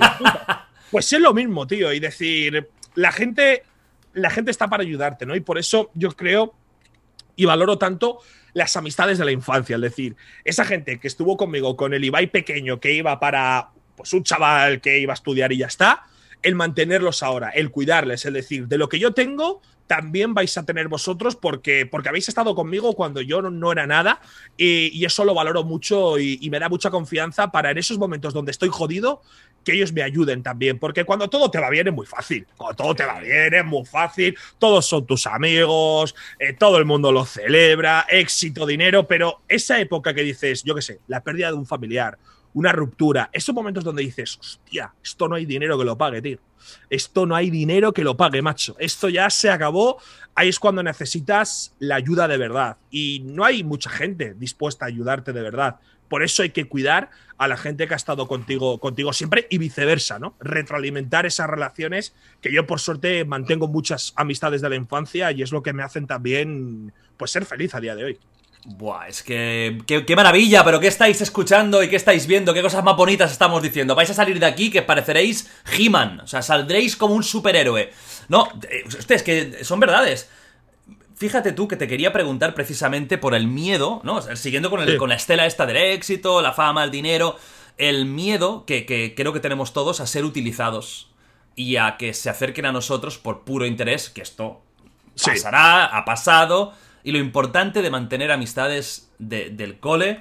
Ustedes como... Y del cole, o del cole, de cuando eras pequeño. O, da igual, o fuera de la, del mundo este de YouTube, fama, lo que sea. Creo que es muy importante eh, tener esos amigos que te conocían y que erais amigos ya cuando todo era una puta mierda o cuando simplemente jugabais a fútbol o os echabais unas partidas o ibais de ligoteo, esas tonterías que, que, realmente, pues, oye, eh, eso es lo, lo, puro. Luego puede haber casos de gente que conoces a raíz incluso del interés que acaben siendo amigos tuyos, porque hay gente buena que, bueno, todos nos movemos un poco por interés a veces. No somos tontos la gente, hostia. Si yo mañana puedo hacerme amigo, amigo de Tarantino, lo haré. Te prometo que lo intentaré hacer. Y, el hecho de que sea Tarantino me da el plus. Es la verdad. Sí. Pero eso no significa que no pueda haber ahí una amistad auténtica, pero también hay mucho buitre. ¿Tú, ¿Tú, cuánto miedo tienes de que se aprovechen de ti? De que, de que seas al final un objeto. Bueno, yo me siento un objeto muchas veces, sobre todo para las grandes corporaciones, para las grandes empresas, al final no dejas de ser un juguete, ¿no? Una persona eh, que tú das dinero, porque es así, yo produzco dinero para las grandes corporaciones, para las multinacionales, para las empresas, y te da un poco de miedo el hecho de, joder, cuando yo deje de ser a lo mejor tan top, cuando yo deje de tener tanta audiencia, me van a dar una patada en el culo y, ese amigo que yo pensaba que tenía no lo voy a tener, o, o esa empresa que antes me cuidaba muy bien ya le doy igual porque ya no soy el que era, ¿no? Entonces ese, ese miedo está ahí, con las relaciones lo mismo, ¿no? Con, con, con las chicas o si te gustan los chicos, lo, lo, que te gusta al fin y al cabo, hay gente que, que, que se nota que dices, joder, tío, no me conoces de nada y te casarías conmigo al tercer día porque sabes que aquí, aquí, hay, aquí hay un buen, ¿no? Aquí sobre todo hay, un, hay, un, hay, un, buen partner. Uh, ya digo, eh, ya no solo de, relaciones, sino de las propias multinacionales, grandes empresas, que al final sí que dices, coño, no te queda otra que currar con ellos. Al final es marketing, es publicidad, es dinero para ti, te dedicas a esto en parte, aunque yo en verdad podría no hacer un puto anuncio en mi vida y vivir bien, pero siempre te toca hacer algo, porque hay campañas que además mola hacer, rollo Netflix, rollo Play, que dices, tío, que lo haría gratis, que me estás contando. Pero, pero sí que notas, sí que tengo ese miedo, ¿no? El decir, joder, el día que a lo mejor pues yo deje de ser tan grande, probablemente me dé cuenta de que hay mucha gente que ha estado a mi lado por, por interés. Y esa también es la cara B del éxito que tú decías. ¿Cuántas caras B tiene? Pues esta es otra cara B, ¿no? El, el interés y el tienes que controlar muy bien tu círculo cercano para, para que, que, no te traicionen como le han pasado a otras personalidades famosas fuera de lo que es ya YouTube, etcétera, ¿no? Me viene a la cabeza algún boxeador, rollo el Poli Díaz o, gente así que, que, que, les han robado dinero, representantes, marcas y tal, y, hay, que, hay que tener cuidado, hay que tener cuidado. Yo algún, algún día me gustaría hablar de eso porque aún no puedo, pero yo tengo una experiencia muy cercana de, de, de, algo, de, algo parecido, ¿eh? del tema de manager, eh, dinero. No puedo contar mucho aún. Eh, y es muy doloroso. Fue, muy, fue creo que es una de las peores cosas que me ha pasado en la vida. Y de sentirme un, un, imbécil y un estúpido y un idiota y un gilipollas y de no verlo teniéndolo delante. Sí. No lo ves, ¿eh? Hay cosas que, que no ves, sobre todo cuando la traición viene de alguien que conoces de hace muchos años, que fue mi caso, eh, de, muchos años y mucha, mucha amistad y que de repente mm, digas, hostia, ¿qué ha pasado aquí, no? ¿Por qué? Es Jodido, bueno, a ver si un día, un día se, aclaran las cosas y puedo, y puedo hablar un poco más del tema, pero sí, es una putada. Y es algo que yo siempre aviso. ¿Cuántos famosos, ya no solo de este mundo, eh, hablamos de Estados Unidos, tal? Jerry Seinfeld, que es un cómico que me encanta, siempre cuenta que él, es su primer, sus primeros dos millones de dólares o algo así, se lo robó su manager. Su manager de toda la vida le robó dos millones de los primeros que tenía y se quedó a cero. Tú imagínate lo que has ganado a cero. Porque es que encima es un robo. O sea, no es que digas, es que me he quedado en vez del 50 al 55. No, no, es que es un robo literal. O sea, está, entra en tu casa y ha dicho, mira, te voy a quitar todo lo que tienes y me voy a ir. Y encima, claro, si viene de alguien con el que tenías amistad, joder, creo que es uno de los mayores palos que puedes recibir en tu vida. O sea, es decir, este tío no era mi amigo, era un falso, me ha traicionado, no es mi amigo y encima me ha robado. Es como, ¿qué más? o sea, ¿qué más quieres, no? O sea, me has dejado vacío, macho. Me has dejado vacío. Yo, por suerte, no, no he tenido ninguna experiencia similar ni cercana, pero hay que estar al tanto por lo que tú dices, porque son casos reales. Coño, si te ha pasado a ti, no estamos hablando del, del, cómico americano de, Washington, o sea, que son casos que, hay que estar al tanto y, tener mucho cuidado porque al final es algo que te pertenece. O sea, no por ser un manager tiene derecho a, robarte el dinero por, por, por, ¿por qué? Porque eres bobo y no te das cuenta no, no tiene sentido. No tiene sentido. Sí, pues mucho cuidado con los que estáis ahora. Eh, porque sé que hay, mucho. Hay mucha gente que, que, me escribís, youtubers y tal, que, os gusta esto, que escucháis y cuidados, los que sois más jóvenes quizás y que no habéis tenido malas experiencias, atentos porque. Eh, estáis en un mundo de buitres, estamos en un mundo de buitres y, existen y existirán. Por eso haces muy bien. Y, y, hay algo que me gusta mucho de ti, tío, que has cuidado muy bien a tus amigos. Que eh, por ejemplo, la Ander, ¿no? El caso de Ander eh, y de, los otros que están en la casa contigo, que no nos engañemos. Gracias a ti también han crecido muchísimo, que seguramente sin ti habría sido más largo el crecimiento, más duro, ¿no? Claro, y esto lo has hecho de forma altruista y por amistad, y eso es muy bonito. Sí. Y, se tiene que aplaudir, porque es algo. No, pero, pero mira, se han juntado varios factores, porque al final la decisión de estar con ellos, eh, incluso por mi parte, es ciertamente egoísta, porque yo quería estar con ellos porque, por bajo, bajo cualquier circunstancia, porque quería estar con ellos. ¿entiendes? Pero no es egoísta, esto es altruista hacia ellos. Bueno, sí, pero me refiero que no es una cuestión de, ay, qué buena persona soy, os doy trabajo. No, no, es como, chicos, os, os, venís conmigo a esta aventura porque es que quiero estar con vosotros, es que me suda la polla que os vean mil, tres mil, cuatro mil, que seis mil. Y luego ellos son muy buenos en lo suyo, ¿eh? ahí, está, es gente que tiene mucho talento aparte de, de, esto. Pero voy a ser sincero, si tuviesen poco talento también estarían aquí porque es la gente con la que yo quería estar, ¿no? Ah, entonces, es, es rollo, tío, es que, es que a, mí me vale mucho el estar rodeado de gente de confianza, de verdad, para que no te pase lo que a ti te ha pasado. Que, ojo, siempre puede haber sí, sí. de repente cambie. O sea, yo, una amistad contigo de puta madre, amigos desde la infancia, soy un tío de puta madre, de repente se me cruzan los cables y te meto una traicionada. Espero que no me pase, no me ha pasado, pero que, bueno, que a pesar de, ¿no? de tener una amistad muy cercana con alguien, no quita que algún día, tío, se le vaya la pinza. O me pase a mí, imagínate que me vuelvo loco un día. Que no creo, pero. no, hombre, no. Todos, a la puta calle. Me quedo con el dinero de todos, ¿sabes? Yo Encima de robas, ¿no? Encima, o sea, te quedas con todos los cuartos, pero no de, ahora, lo que facturen en, cinco años. Les firmas un contrato de estos durísimos y te quedas con todo su dinero en años. y no se dan cuenta, ¿sabes? y vaya el, magnate, el magnate de, de, YouTube, de stream. Eh, traiciones, mira, te quiero preguntar por una cosa, yéndonos un poquito de este tema más trascendental, de lo que es la fama, de lo que es la vida, de lo que es el éxito, una cosa un poco más liviana, ¿eh? Estamos hablando de traiciones, tío, quiero preguntarte a ti, que eres uno de los, de aquí en España, de los que más chicha le ha metido, ¿por qué cojones ha triunfado tanto la Among Us, tío? ¿Por qué? Pues el Among Us ha triunfado tanto porque, primero, es como una quedada social muy bonita, ¿no? Es como 10 youtubers, 10 personalidades, 10 lo que sea, jugando en una nave donde hay dos, dos personas que traicionan, es decir, dos personas que van a engañar, que no sabes quiénes son. Y creo que es un poco vivir una mini peli durante unos minutos, ¿no? El, hostia, hay 10 tíos jugando y dos están mintiendo y matando a mis compañeros. Eh, es como el lobo que se jugaba aquí mucho en Barcelona toda la vida, pero hecho videojuego. Y, que, que, mola mucho, que todo el mundo lo entiende, que todo el mundo puede jugar, mecánicas muy sencillas, un juego muy barato, muy fácil de, aprender a jugar en dos partidas, se entera de jugar hasta mi padre, ¿sabes? muy, muy, no es el LOL, no es el counter, y creo que eso, esa sencillez es la que ha hecho triunfar a la Mongas, aparte de luego creo tener esa parte de espectáculo de, coño, que son 10 youtubers mintiéndose y engañando y, buscando la supervivencia dentro de, una nave, ¿eh? que como concepto mola mucho, ¿eh? que no es un juego de dúo de juegan Willy y Vegeta, no, juegan Willy, Vegeta, Rubius, tal y tal y tal.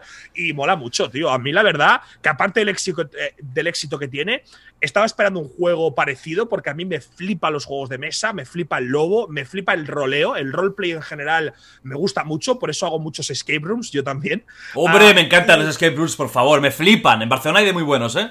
eh Barcelona creo que es de Europa de los mejores sitios y hay muchos masters, muchos game masters que hay en escape rooms donde hay roleo, donde interactúas con ellos, tal. Yo hice uno de un gángster, me acuerdo, que me hice pasar por un colombiano y, te lo juro que parece un juego hecho a medida para mí. No te voy a negar que tenga mucho éxito, también obviamente te hace que tú juegues más. Pero es que aparte de eso, tú hablas conmigo personalmente, tomándote un café y te voy a decir, Jordi, tío, a mí, a mí la monga me flipa, tío. De verdad, es que, es que me mola mucho, tío, el concepto del tripulante, el impostor, la alcantarilla. Y, la verdad que, bueno, yo creo que esa sencillez ha hecho que, que, triunfe mucho, ¿no? Y luego, bueno, ya, si encima juegan Auron, Rubius, Gref, tal, tal, tal y tal, apaga y vámonos. ¿Te sigue flipando ya tanto o has notado que ha empezado un poco... Porque también pasó con el Fall Guys, que estaba a tope, a tope y ha desaparecido casi por completo. ¿Notas que Among Us está ya entrando en esta fase o aún no? Yo creo que Porque se ha sobreexpuesto mucho el juego, ha sido... Es el problema de lo mainstream, que se vuelve tan famoso que se sobreexpone, ¿no? Yo creo que la Mongas lo bueno que tiene es que como cada partida es una aventura, va a seguir durando. Sí que es cierto que noto que el juego está mucho más quemado que hace dos meses porque ha sido una sobreexposición, como tú dices, brutal. Y sí que noto que hace falta algún cambio, ¿no? De hecho ya el juego ha anunciado un nuevo mapa. Si metiesen un nuevo rol de, en vez de impostor tripulante, también un detective, creo que el juego volvería a cambiar completamente. Pero a mí personalmente, aunque he tenido noches a lo mejor no tan buenas de, joder, hoy me he aburrido más, porque ten en cuenta que igual he jugado ya 800 partidas. Igual de esas 800, 20 me ha aburrido o 30, ¿sabes? Me, me, me, ha aburrido. A mí me sigue gustando mucho. Yo no lo juego todos los días, intento que a lo mejor haya dos, tres, cuatro días entre Among Us para yo también liberarme un poco, pero cuando lo pillo, lo pillo con ganas, la verdad. Me gusta mucho. Pero sí que es cierto que hace falta un, parche, un parchecito. Ya han anunciado el nuevo mapa, así que entiendo que está al caer, si no es esta semana la que viene, y eso le dará al juego un poquito de, aires nuevos. Te estoy hablando con el cuchillo que me envió el, el Barcelona en su caja, perdona, tengo un tic. O sea, me, estoy sintiendo amenazado, has dicho lo del colombiano, digo que nen, ¿qué está pasando? Ha empezado el roleplay ya, o sea, me vas a sacar la pipa ahora. Esto me lo ha enviado no Bartomeu, que ya está fuera, pero era en la caja del Barça. Oye, pero qué, a ver, tío, eh, no seas tan chaquetero, cabrón. ¿Qué es esta hora de culé? Que lo próximo que es que vas a ser de toda la vida de, del Everton. No, pero es O sea, ya es lo próximo, ¿eh? Que, naciste en Porto Alegre y eres de. del Corinthians. lo, de que soy, lo de que soy culé es una cosa del Barça. O sea, porque el Barça.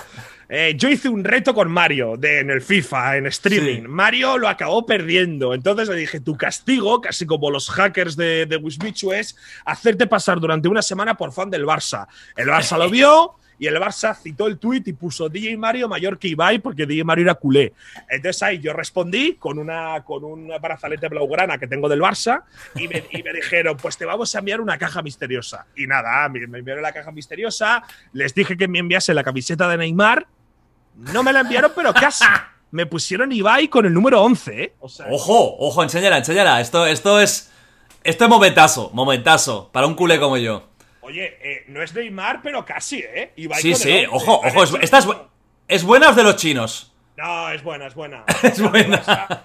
No, y es lo que te digo, que el Barça ahí, pues mira, también se moderniza un poco y se envía la caja misteriosa por hacer la coña del 11, que a mí el 11 es un número que me la suda, pero hacen el guiño en Neymar sin poner Neymar, que sabes que están ahí en movidas. Por favor, por favor. No lo, van a poner.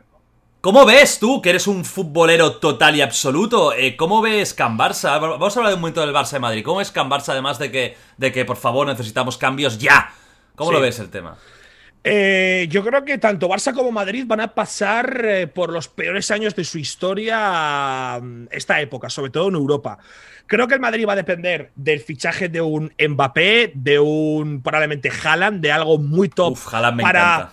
Para, para, para poder eh, llegar a esos equipos top en Europa. Si no lo hace, creo que tanto Madrid como Barça van a pasar por un desierto importante. O sea, creo que la salida de Cristiano junto a la, no decadencia, pero sí tristeza de Messi dentro del Barça y ese Barça un poco más apagado, donde Griezmann no ha acabado de encajar, donde Ansu Fati revienta y de repente ahora se lesiona, mucho cambio de entrenador, cambio de presidente creo que el Barça lo va a pasar muy mal los próximos años. Y con la salida de Messi también. El futuro del Barça está en manos de Ansu Fati. Eh, ¿Tú crees que Messi se va este año, venga quien venga de presidente? Yo creo que sí. Yo creo que a Messi le noto, le noto triste en el Barça, le noto apagado. Él se quería ir, esto está claro, él lo ha dicho. Hmm. Quizá ahora de repente vuelve Neymar y la porta y mira, pues se queda, pero yo creo que es algo, es una relación que tiene que acabar. Han sido muchos años. No sé dónde querrá acabar Messi su carrera, porque al final no deja de ser un futbolista que ya va para los 33, si no me equivoco. Pero, pero yo creo que sí. A ver, lo bueno es que ha sido Bartomeu. Sí que es cierto que ese rayo de luz y de esperanza puede hacer que Messi se quede con hmm. otro presidente presidente y, sobre todo rodeado de, alguien, pues que encima ha sido Luis Suárez, ¿eh? que eso yo creo que a Messi personalmente le ha tenido que, joder porque era... Y las formas también no fueron quizás las mejores. O sea, yo, yo entiendo que se vaya porque era un jugador que cobraba mucho, el Barça está hasta el culo de dinero, está fatal. Pero no son las formas. Un tío, eh, creo que es el, si no es el máximo de los tres máximos goleadores de la historia del Barça. Luis Suárez diría que es el tercero y Messi el primero. Es que, es que ojo, ¿eh? estamos hablando de un fenómeno eh, y lo está haciendo muy bien en el Atleti. Un crack y no eran formas. Yo puedo entender, ¿eh? Puedo entender que al final, hostia, el Barça es un negocio, el Madrid es un negocio, el Manchester City es un negocio, punto y final. A ver, los jugadores son trabajadores y cuando se terminan se van. Porque Messi se ha querido ir un poco por las bravas. ¿No? Buenas tardes, pues yo me voy ahí, os den por culo. Pero es que eso es, el mundo del negocio. Yo también creo que se va a ir porque tengo la sensación de que ya es una relación tóxica con el Barça. O sea, lo veo un poco como el Messi de Argentina quemado, porque ahora ya Messi ya es el centro de todo. Si va mal, le van a señalar todos. Si va bien, quizás ya no le dan el mérito que, que tiene. O sea, creo que ya es la relación ya con la gente también, lo de este verano, Hombre, no une con el aficionado del Barça, ¿no, Ibai? Son, son además 15, 16 temporadas donde lo ha ganado todo. Máximo goleador, balón de oro, todos los títulos. Eh, después de este verano, como tú dices, que ha sido el verano donde se iba y al final se queda. Da la sensación de que se tiene que acabar. Es una pena, ¿eh? Cuando se vaya Messi será un momento histórico. Yo creo que sobre todo los que sois culés y de Barcelona, hostia, ha sido una época muy bonita, ¿no? Ser mm. aficionado al fútbol, pero todo lo bueno se acaba, ¿no? Eh, ahí tomando el hilo con lo de YouTube hay que tener cuidado, porque hasta Messi va a haber un día donde diga, amigos, se acabó. Hasta aquí. y bueno, se dedicará pues, a lo que quiera, ¿no? ¿Cuál crees que es el mejor futbolista de la historia y por qué Messi? Pues ¿por qué Messi? Porque es el mejor futbolista de la historia. Yo estoy muy de acuerdo, yo no he vivido la época de Maradona, ni muchísimo menos la de Pelé, pero yo creo que no hay nadie igual como Messi. Eh, y hmm. creo que hay mucha gente que lo intenta infravalorar, rollo, no, es que Messi con Argentina no hagan un mundial. Messi perdió la final del mundo en el minuto 115 contra Alemania y si no llega a ser por un fallo de Higuaín, Ah, no habría dudas de que es el mejor del mundo. Pero mira, perdió la final, se le acusa por ello y se le acusará toda la vida, a ver si tiene otra oportunidad, pero a nivel de clubs ha sido un, es que ha sido un fenómeno absoluto, ha sido un jugador totalmente imparable que durante 15 años, 16, año tras año, año tras año, ha sido o el mejor o el segundo mejor. Para mí el segundo mejor de, la historia, para mí, es Cristiano Ronaldo. Eh, no sé si es porque soy joven, si porque no he vivido el fútbol hmm. antiguo, pero Cristiano Ronaldo me parece un jugador tan determinante, sobre todo en Champions, tan obsesionado con la victoria que para mí es Messi primero, Cristiano segundo. Yo lo que he visto de fútbol no he visto algo igual en mi vida. Los mejores años en liga de, de Cristiano y Messi eran robots, o sea, eran récord tras récord, tras récord, tras récord, tras récord, título tras título, balón de oro para ti, para mí. Yo no he visto algo igual en mi vida. Yo no sé Pelé, no sé Maradona, no sé Johan Cruyff, no lo he vivido. Sé que fueron muy grandes, pero estos, estos son dos putos animales enfermos. enfermos. Yo creo que Cristiano es el mejor goleador de la historia goleador, es el mejor, no hay, no hay discusión. O sea, no, no, no, a, nivel de puro goleador no hay otro. Da igual, se ha reconvertido, ahora es delantero centro, empezó de extremo, da igual, es un goleador. Tiene el gol mucho, tiene gol más que Messi incluso, que Messi ha marcado mucho. Pero yo creo que como jugador a nivel de completo, hostia, es que por lo que me, yo tampoco los he vivido, pero por lo que me cuentan, Maradona tenía un, tenía un talento, era capaz de coger un equipo de mierda y convertirlo en, en, Nápoles. Nápoles, que es un equipo que aquí seguramente estaría peleando por, por el descenso y ganar ahí la, el escudeto. Claro, es que al final no dejan de ser dos contextos muy diferentes. Es que es, ¿no? es difícil comparar épocas. Es, difícil compararlo. O sea, la- para mí la gran ventaja que tienen Messi y Cristiano es que han sido buenos desde los 17 años hasta Ahí hoy. estamos. o Sí, sea, ha sí. sido como año, bueno, pues año tras año, tras año, tras Sí, año. Ninguna lesión grave que te deje fuera dos años, que ha habido futbolistas que han estado jodidos. Pero sí, yo también, mi, mi padre o mi entorno me decía que Maradona era un sinsentido. Jugando con equipos, vete a saber tú, ¿no? Igual la selección argentina era buena, pero Maradona sí que. Si Maradona Bueno, no hubiera probado la coca, Maradona sería el mejor de la historia indiscutible. Claro, es que- es que ese es Pero el tema, ¿no? La Maradona- también afecta, claro. Claro, Maradona ha sido más rockstar, ha sido más. No voy a compararlo a Ronaldinho, pero a Ronaldinho le pasó un poco lo mismo. Ronaldinho Fua. para mí pudo ser el más grande De la y historia. dura- y durante una época estaba al nivel de Messi, Ronaldinho probablemente, pero claro, es que un tío ha durado cuatro años en un nivel absolutamente brutal y Messi 15. Entonces, tú comparas palmarés, título, trayectoria y Ronaldinho, si contamos sus cuatro mejores años, el más grande, junto a Para Messi. mí Ronaldinho de Rijkaard, el mejor de la historia. O sea, eh, eh, t- pero Claro. es que no, nunca, nunca se Sí. vio algo así. O sea, dribblings con la espalda, pero que además todo tenía lógica. Porque no es un vacilón que te hace 20 dribblings y ha, ha- ha No. avanzado un metro. No, no, Bueno, el cambió. cabrón. Sí. Cambió la historia del Barça. O sea, Messi la cambió, pero Ronaldinho vino en un momento triste. En, en- en un momento del Barça era quedo cuarto y estoy feliz, ¿sabes? Pero es lo que te has dicho, ¿no? Antes, o sea, hilando con lo de los youtubers, qué importante es la cabeza, tío. Sí. En Maradona, Ronaldinho se ve con Messi, Cristiano Ronaldo. Ronaldinho, eh, la sala bikini era la sala Ronaldinho. Cristiano, yo estoy seguro Total. que ese cabrón para salir de fiesta había que mandarle 20 audios de WhatsApp. Y, y- y se vuelve pronto, ¿eh? Y con zumo de tomate para estoy seguro. Porque si no, si no, no rindes a esa edad. Nah. Esa edad es o te cuidas al máximo o los jóvenes te superan. Porque eres un tío de Claro. 35 tacos peleándote contra chavales de 18.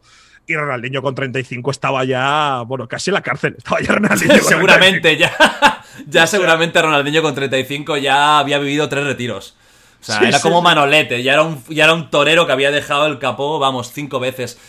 Pero sí que fue un fenómeno. Y Madrid este año eh, pinta mal. El Barça pinta mal, pero el Madrid Sí. también. te- Ya más que los resultados es la imagen. Mm, Es le feo, cuesta, le cuesta, le cuesta. Le cuesta. El, el- el Madrid, eh, bueno, post-cristiano es difícil vivir post-cristiano. Es, es- es algo que no ha habido un sustituto, no ha habido un fichaje para sustituir a Cristiano. Parecía que podía ser un Gareth Bale que le gustaba el golf y se ha ido al Tottenham. Parecía que Den, Eden Hazard, en otro rol totalmente que- como el de Cristiano, podía ser un poco esa estrella que le faltaba, pero prácticamente no ha podido jugar por lesiones. Y luego ha habido jóvenes que todavía no han acabado de explotar. Ni Vinicius, ni Marco Asensio. Están muy lejos de, de- de un. Ya te digo, de un jugador que es a su nivel. O traes un Neymar o traes un Mbappé, o no va a haber una estrella que pueda sustituir a Cristiano. Y al Madrid hay muchos puntos de la Liga, de la Champions, que se nota que le falta ese, ese plus. Aparte que tiene ya una columna vertebral muy veterana, ¿no? Muchos años con Benzema, Modric, Cross, Ramos, Carvajal, que lo han ganado todo tantas Mm. veces que es difícil mantener esa motivación. ¿eh? No creo que el Madrid sea un equipo horrible, o sea, no sé si antes lo he dicho, o sea, horrible no es, pero no es no son el Madrid y el Barça de Cristiano y No. Messi de hace cinco años que dices, van a Europa y, y van sobrados. O sea, da igual la da eso igual pasa en España, ¿eh? Hoy veía un, un análisis que es eh, de los últimos, no sé si 20 años, eh, el inicio menos goleador de la Liga Española. Sí, y sí, sí. comparándola con las ligas europeas, creo que es la quinta o sexta. Sí. Mala pinta la Liga Española, que algo está pasando aquí, porque es que incluso la francesa está eh, siendo más divertida. O sea, ni, ni digamos inglesa, que, que está a otro puto nivel. Porque yo creo que al final todos son cambios de ciclo, ¿no? Y es que la liga, el fútbol español, eh, junto a la selección, ha dominado los últimos 15 años el fútbol. Sin duda. Tanto Europa League con Sevilla, como ya el Barça de Rijkaard empezó a dominar, como después el Madrid de Sidán, el Barça de Guardiola, la selección española de por medio reventando los años anteriores. Y va a haber cambio de ciclo. Ha sido 15 años de un fútbol muy dominador español. Evidentemente, la selección española del fútbol español sigue siendo bueno. Coño, el otro día le metieron seis a Alemania sin saber por qué. Pero ya no es lo mismo. es esa selección que tú veías el 11 y tú ibas al partido, que a ti te pasaba con el Barça de Guardiola y dices, macho, es que me da igual el City, Liverpool, Juve que Madrid, que somos mejores que ellos. Sí, sí, sí. Que luego igual Y vamos a jugar igual, Pero, a pero- jugar igual. pero- pero es que somos mejores que ellos. Eso pasaba con la selección española. Es que Tú, como aficionado de la selección española, hubo una época con Xavi, Iniesta y tal, que a ti te daba igual que frente estuviera Alemania o Brasil. Sí, sí, sí, sí. Dices, a mí Brasil, ¿qué coño me importa? Si somos, si somos mejores. Luego igual pierdes, que no era su caso, porque ganaron dos Eurocopas y un Mundial. Pero, pero es que eran muy buenos. Y ahora, pues, bueno, eh, va a haber un cambio de ciclo probablemente. Es que ha sido demasiado éxito, ¿eh? Hmm. Ha sido demasiado éxito, ¿eh? Hay que tener cuidado. Y no acostumbrados, porque mira, España nunca había ganado un mundial. No sé si incluso nunca había llegado a una final de un mundial. Diría que no había ni, ni llegado a la final. Creo que no, creo que el, la única Copa de España fue una Eurocopa en los años 50, o sea, de hace ya Sí, sí. pues, 70 años, y final del Mundial, no, yo creo que tampoco. Igual ahora alguien nos corrige y en el 80 llegaron, pero no, no, no, no, no, ni eso.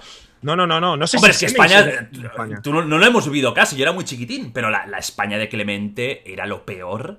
O sea, Bueno. era el antifútbol, era... eh, y no hace tantos porque- años, ¿eh? Y era una España del, del pelotazo, ¿eh? De, oye, mira, tira para arriba y a ver si alguien, si alguien engancha, engancha algún balón. Porque no había redes sociales en aquella época, pero estaba el meme, ¿no? Que casi ya en esa época no era un meme de España en cuartos de final. Tú lo recordarás, que era siempre España lo máximo que hace, cuartos de final, ¿no? Era una selección que, que era de, de perder en octavos contra Corea del Sur. O sea, era, era- que, que tenía buenos futbolistas, pero luego, por lo que sea, en los grandes eventos, España no, no era una Brasil, Argentina, Alemania, Francia ni nada, ¿no? Y pues mira, esta gente lo, lo ha conseguido. El fútbol te encanta, pero vamos a conocer un poquito más de cosas que también te gustan a ti eh, y que quizás no, no, no, la gente no conoce tanto. Vamos a hacer un, un pequeño top 3 de dos cosas, ¿no? De dos cosas que seguro que te flipan. Top 3 videojuegos, top 3 cine. Vamos a empezar con las películas, ¿ok? Sí. Dime tus tres películas favoritas. No digo las que crees que son mejores, las favoritas tuyas y guay. ¿Por qué? Las favoritas mías, sin orden, para mí son Shatter Island, Cadena Perpetua y Un Ciudadano Ejemplar. Te diría que en ese top incluiría una película que vi hace tres días, que es Parásitos. Eh, Uh, qué buena, buenísima. yo- Bueno, ha ganado el Oscar el año pasado, maravillosa película. Siempre que hay una película que gana el Oscar, no sé por qué digo, joder, no la voy a ver porque no sé por qué creo que no me va a gustar. Y el pavo este coreano, Bong Joon-ju creo que se llama, hay de verdad, hay una escena concretamente, sin hacer spoiler, no voy a decir nada, que es de, has hecho lo que te ha salido de los cojones y eres Dios. O sea, Bueno, eres vamos a hacer una cosa, Dios. Ibai. Mira, avisamos. Va a haber spoilers. Que ahora quiero hablar de esta escena. Eh, va Bueno, a haber ver, spoilers, la amigos. peli- La, película tiene más de un año, también te digo, ¿eh? O sea, has Sí, tenido o sea, tiempo. si no la habéis visto, eh, eh, es porque ya nos gusta, no queréis. Por lo tanto, no pasa nada. Parad el Eh, vídeo si no la habéis visto. Lo pasas. Cinco minutos. Cinco... No creo que hablemos más de cinco minutos. ¿Qué escena, Ibai? Por favor, dime. Vale, eh, bueno, tú has Creo visto que la ya sé cuál vas. Es que hay muchas buenas, ¿eh? Vale, tú has visto la película, sabes que Sí. en- un, un- un señor en el sótano, en el almacén y tal y Sí, cual. sí, sí. La escena donde sale el tío del sótano con el cuchillo, que el hijo además es lo que él le producía pánico porque lo había visto un día en la nevera, y de repente el pavo, el director coreano, dice a tomar por el culo todo. Me parece espectacular. Y a mí algo que me impacta mucho es que el, señor coreano, perdona que me acuerdo cómo se llama, Kim creo que es el padre, el padre coreano, que sabes que, que- que es, que es pobre, que, que era pobre y trabajaba para un rico, le empieza a tocar los cojones cuando el rico le dice que huele mal, que él lo escucha debajo de la mesa. Y ahí es cuando él le dice, hostia, está diciendo que le molesta que huele mal. Y a partir del tío está mosca, está hasta la polla de aguantar a los ricos y dice, esto es un descontrol. Te mete una cuchillada, o sea, Es espectacular. O sea, es como, pero yo esa escena digo, no entiendo nada. O sea, me levanté y dije, joder, es como la. Es como la, la, la esta de Juego de Tronos, la. ¿Cómo se llama? La, La boda roja. La boda roja. Es que, claro, yo no soy muy fan de Juego de Tronos, pues no, no es lo mismo, pero es un rollo similar de ¿qué acaba de pasar en esta película? Y luego el, el final me mola, el final abierto donde el, el niño parece que es rico, pero se lo está imaginando y no sabes qué va a pasar. eh. Bueno, de verdad, yo creo que Parásitos puede entrar en el top 3, tío. Me, me dejó muy alucinado porque iba con. También manda cojones por mi parte. No iba con muchas expectativas cuando ha ganado 200 Oscar. Ya. Y luego dije, coño, pues, pues por algo ha ganado premios esta peli. Es brutal. El cine coreano que está en un momento increíble y, y es que es una película que lo tiene todo porque te puedes reír perfectamente. Es que no deja de ser una, una parodia, una comedia, pero tiene esa parte final Tarantino, Sí, sí, sí, sangrienta, que rompe, porque es que son dos películas. Tienes un thriller eh, durísimo y tienes una comedia y, y encima todo eh, con una crítica social velada muy fuerte. Sí, del pobre que trabaja para el rico y no aguanta el de. Ese es- El clasismo, lo de, lo de la peste, ¿no? Eso no deja de ser un clasismo. Es, es, es como lo. Como, como, y todo tan bien, tío, todo tan fluido. No hay forzado nada. Sí, porque al final a Kim lo que le jode es que literalmente huele a pobre. O sea, eso es lo que pasa. O sea, él le escucha y dice, me cago en tu puta madre. De ahí Y se son malas ya. personas, porque Sí, son gente sí. que ha, ha echado a otros trabajadores como ellos para meterse ellos engañando, mintiendo Sí, sí, sí, sí. cruelmente para reírse de los ricos, que al final son las buenas personas, porque los ricos, tú piensas al principio, uff, ya verás qué trapos sucios van a tener. Y son una pareja más o menos normal. Sí, sí, sí, sí, sí, sí, sí. Sí. Bueno, eh, el hijo insoportable, pero son unas, una- unas personas normales. Y es, es- es un peliculón. A mí me Es un flipó, o sea, peliculón, es un peliculón de verdad recomendada 100% y el inicio es un poquito duro, lo digo porque yo los primeros 20 minutos me quedé en plan, pues sin más, aguantad, aguantad porque mola mucho. Sí, creo que al principio también es un poco el choque cultural del cine Hollywood versus cine coreano, que hay ese Sí. momento que es- eh, va- tiene otro ritmo.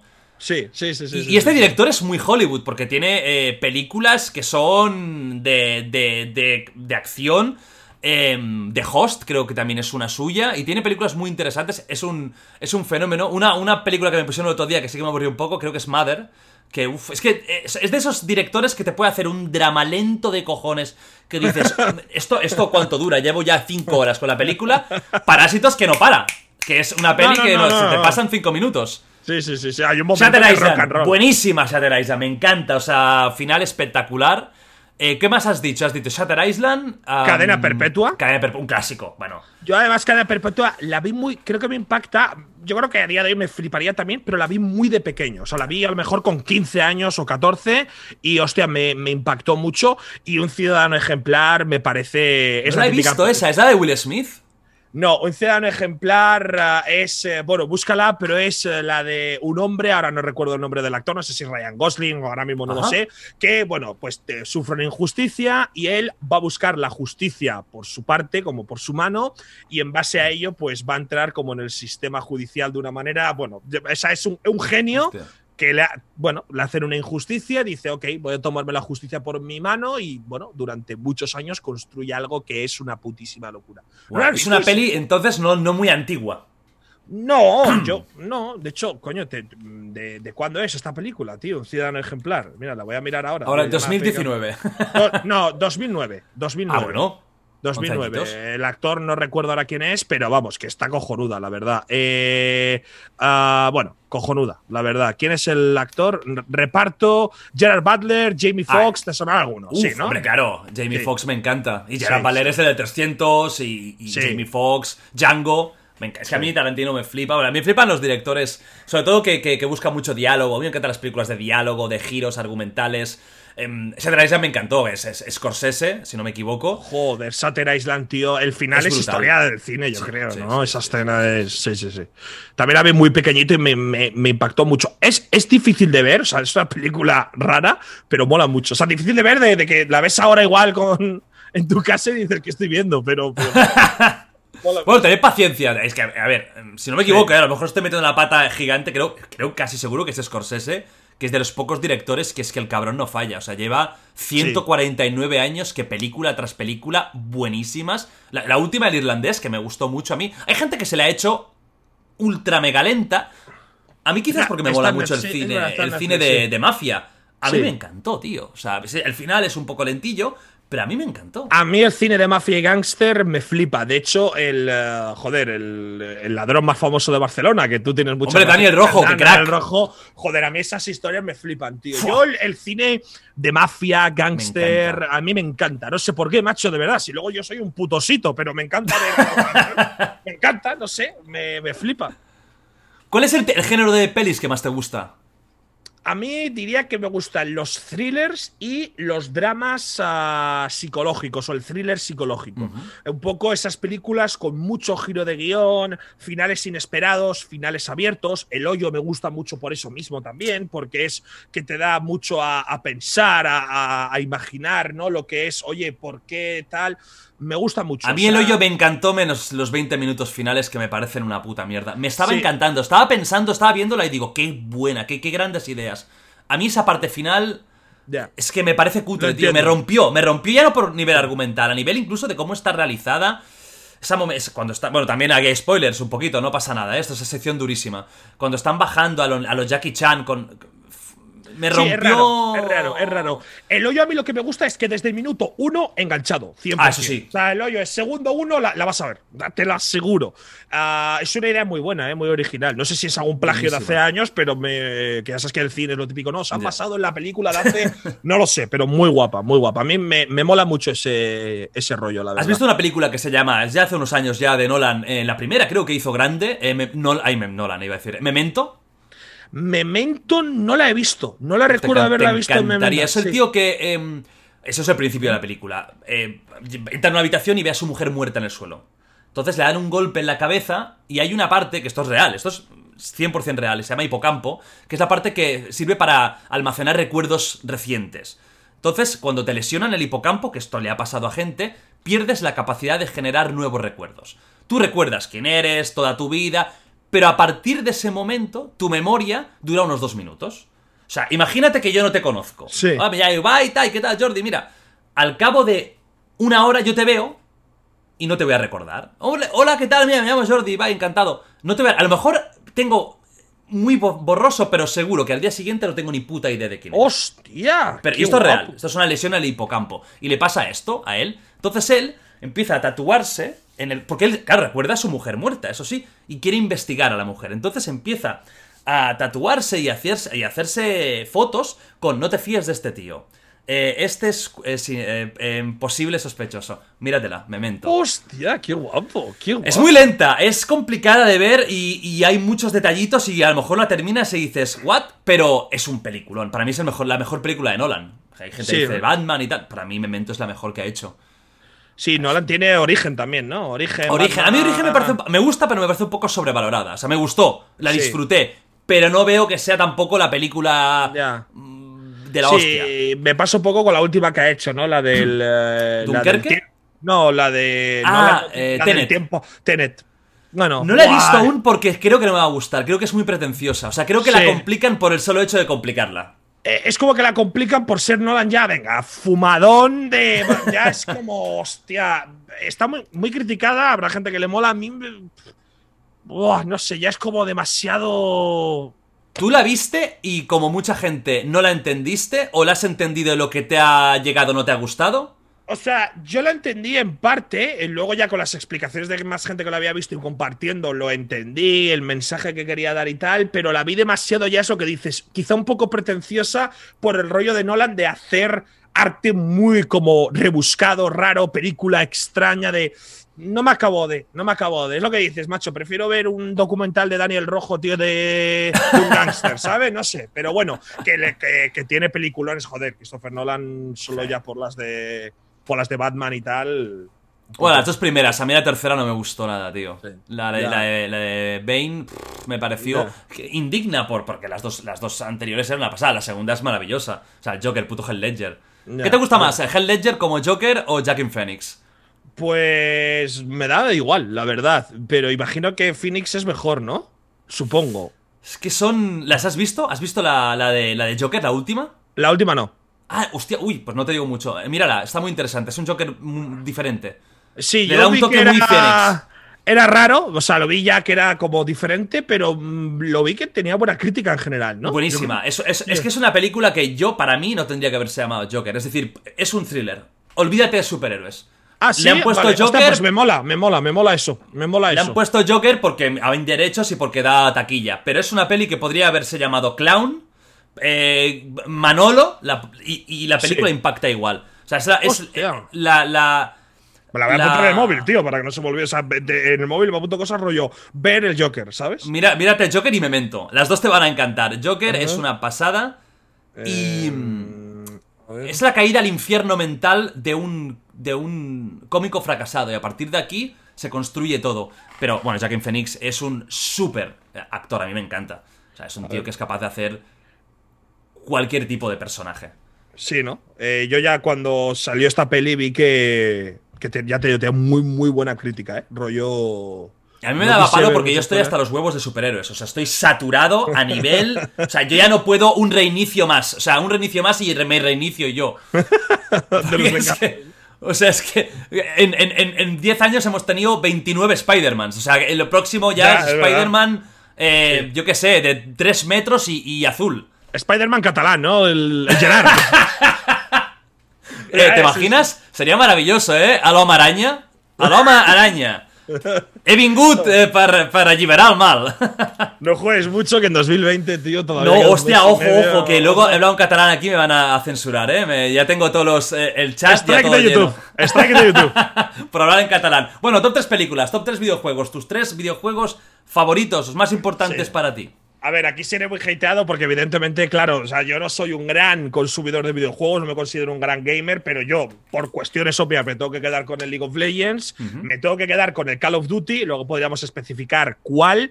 Y yo creo que algo que me impactó mucho de pequeño y me moló además demasiado por jugarlo con mi padre, el primer Assassin's Creed. El primer Assassin's Creed, uh. eh, tanto el primer Assassin's como el primer Uncharted, me pilló en una época de mi vida que jugaba la Play todavía con mi padre, de esto de pasarnos el modo historia cada rato uno, y, en su día para mí fue un bombazo. O sea, para mí fue el primer Uncharted, fue como, qué guapo, tío. No sé si es porque era muy joven, igual lo juego ahora y no me mola, pero claro, yo igual tenía 11 años o 12, y yo flipé, yo dije, joder, qué guapo, tío. Y, bueno, ya te digo, ¿eh? que sé que mucho, mucha gente es Final Fantasy y tal y cual, pero es que yo no he jugado a esos juegos, de verdad, no, no, no me. Y Call of Duty LOL me han hecho quien soy. Es que me han hecho quien soy ahora, ¿sabes? Es como papá y mamá para mí. ¿Cuál elegirías de los dos? Si tuvieras que decir papá o mamá. Bueno, es que para mí el LOL. Es el LOL, porque el LOL, tú date cuenta que ha sido mi trabajo, mi entretenimiento. He conocido a gente, he hecho amigos, he presentado eventos, he viajado. Es que he estado por el LOL, he estado en Corea, tío. O sea, he estado en, en todos sitios de España, en, Reino Unido, en, Francia. El LOL me ha dado muchas, muchas cosas. Muchos cabreos también. Ahora ya no juego, la verdad, pero ya lo tengo quemadísimo. Pero es que por, por, por impacto personal no me puedo quedar con otro. ¿Como jugador te encantaba? A nivel puramente de jugar tú, también. Sí, bueno, de hecho yo mis inicios en el LOL en ningún momento tenía pensado dedicarme a ello, ni muchísimo menos. Yo, yo me presento al casting de la LVP cuando yo llevo jugando quizá un año y medio. Simplemente for, fun, con mis colegas, por subir elo, por viciarme. O sea, no es una cuestión de voy a aprender para currar. No, he aprendido, hostia, ¿Puedo currar de esto? Cojonudo. Pero no, no, no. De hecho, yo no quería ser narrador de videojuegos ni hostias, que va a quedar. A mí no me. ¿Tú querías jugar o querías. ¿Qué querías hacer? ¿Periodismo, no? ¿Has comentado antes? Sí, yo quería jugar, quería, pues. Eh, la verdad que no tenía muy claro a qué quería dedicarme, sinceramente. Estaba en ese momento de mi vida donde eh, estás un poco entre la irresponsabilidad y la tranquilidad de soy joven, ah, estoy bien en casa, o sea, no no sea espectacular, pero más o menos bien, y, estudias y juegas con tus colegas, luego que si ves al Madrid o ves al Athletic, y, y estaba muy tranquilo. Entonces, claro, el tema es que la LVP, a mí el casting y todo esto, me pilla muy joven. Es que no me da mucho tiempo a pensar qué quiero ser, porque ya desde los 18 años empiezo a, tener un trabajo y previamente ya había empezado en YouTube, ¿no? Lo, había dejado, pero ya era como que iba un poco construyendo lo que era mi, mi carrera. En ese momento, cuando tú entras a LVP, ¿ya los eSports eran grandes? ¿O estaban ahí en construcción, ahora era un nicho? No, era muy nicho, sí, sí. Cuando yo era muy nicho. 2014 sí, o sea, ahora mismo eh, empiezan a ser gigantes, empiezan a crecer mucho. 2014 ya era un año donde empezaban a ser medianamente conocidos, empezaba a ser un poquito importante, pero quedaba mucho por construir. O sea, tú ten en cuenta que a día de hoy, casi 2021, todavía están en crecimiento y queda mucho por construir, pues imagínate en 2014. O sea, siete años en los esports es como una vida de perros. Son 20 años o 30 en otra industria. O sea, lo que ha cambiado es brutal todo. Y de los Call of Duty, ¿cuál, cuál te quedas? Va. ¿Cuál es el, mejor de todos? A, ver, para mí, el, ah, el, que me hizo empezar a jugar online a la Play y el que le tengo más cariño por, por el primer videojuego online al que vicio con mi micro de mierda de 20 euros, Modern Warfare 2. ¿Vale? Para mí, Modern Warfare 2 significó muchísimo para mí, pero en el que competí, porque yo competía, hacía retos con mis colegas y tal, era el Modern Warfare 3 y el Black Ops. Esos dos Call of Duties para mí significaron mucho también porque empecé a conocer los esports, competición de videojuegos, retos online. Digo, hostia, ¿esto? ¿Esto qué es? Te haces un clan y compites contra otro clan de Valencia con mis colegas de Bilbao, una partida personalizada. Esto es la polla. Pues sí, la polla. Sí, sí, sí, sí. O sea, que son los, los que más les tienes cariños. ¿Aún juegas al, Call of Duty o lo tienes ya semi-abandonado? Pues a, un juego lo dejé muchos años y casualmente hace muy poco, hace nada, dos, tres días, nos viciamos a los zombies del nuevo COD, que los recomiendo muchísimo, sin hashtag AD y sin hostias, no me han pagado. y lo estoy haciendo en streaming varias noches con mis colegas, los zombies, que a mí me flipan. Y, sí, mira, casualmente me has pillado en una época donde ahora estoy volviendo a, jugar al COD. Creo que esta noche jugaré en streaming, de hecho, también. El regreso. El regreso, a Call of Duty de Ibai. ¿Hay algún juego más que estés jugando ahora? Me imagino que te habrán dado la Play 5. ¿Te imaginas que haces la campaña y no te la dan? No, no, la, Play te la compras. La sería, la compras, sería, increíble, ¿eh? O sea, es que molaría más. Eh, sería increíble, en verdad, ¿eh? O sea, imagínate que todos, Rubius, tal. No, no, la Play no os la compráis, que os hemos pagado. a ver, me lo creería, digo, pues me la compro, ¿qué voy a decir? pero, me, parecería maravilloso. sería. Yo, como te he dicho, no, no soy un gran eh, gamer de estos eh, clásicos de pasarme en modo historia y, sinceramente, a lo que vicio ahora en la Play ah, es al FIFA. Estoy... Demon Souls no, ¿eh? Al final no. no. Mira, Demon Souls, ah, hay mucha gente que me ha insistido sobre todo por los Dark Souls, que yo lo empecé en streaming hace años y me dijeron, Ibai, pásatelo porque es una mítico, pero hostia, tío, te tiene que molar. Porque para pasártelo hay que viciar mucho y yo ahora mismo ni tengo tiempo para viciar como antes, ni tengo las ganas de hacer directos de 8 horas jugando solo al Demon Souls, ¿sabes? Es que eh, veo ayer FIFA, veo ayer Among Us y digo, tío, me apetece tanto echarme un fifilla de tranquis con la gente del chat que no, no, no, no me. No, los Souls tienes que tener una mentalidad ya como centrada a aprender, a, saber que vas a sufrir, porque de eso se, basan, en el sufrimiento, y sabes que. Y sabes que de entrada eh, el, nivel de, manco que tienes es, es, es surrealista, ¿no? Eso es un nivel pero sí que, a mí me hizo mucha gracia porque, claro, fue es un juego curioso por parte de Sony como para convertirlo en el primero punta de lanza. Es, un juego muy especialito que yo cuando, eh, cuando vi a todos los streamers jugando yo me partía el culo. Digo, a ver cuántos tienen cojones de pasárselo porque... Es un juego que, ojo, eh. Es que yo, yo, estoy en ello y estoy al final casi. Pero porque yo ya he jugado a todos. Y ya tienes unas mecánicas que más o menos ya los dominas. Pero pensaba. Ojo, Claro, a mí me llegó la Play eh, antes de tiempo, como le pasó a Rubius y creo que a Willy también. Casi todos. Eh, y bueno, ya muchos. Y claro, estaba la Astroplay, la demo esta de, Hostia, la Play. Qué pasada, tío. Que al final resulta que ahora hay streamers que lo están jugando como juego tal cual, y yo estoy flipando. Y yo solo podía jugar al Demon Souls. Tenía el parecía el Little Big Planet que no podía hasta el día siguiente.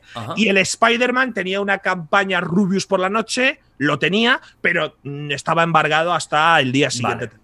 Entonces dije, tío, es que solo puedo jugar a esto. Es que no se podía ni FIFA, ni Dosca, no podía nada. Era o la demo o el Demon Souls.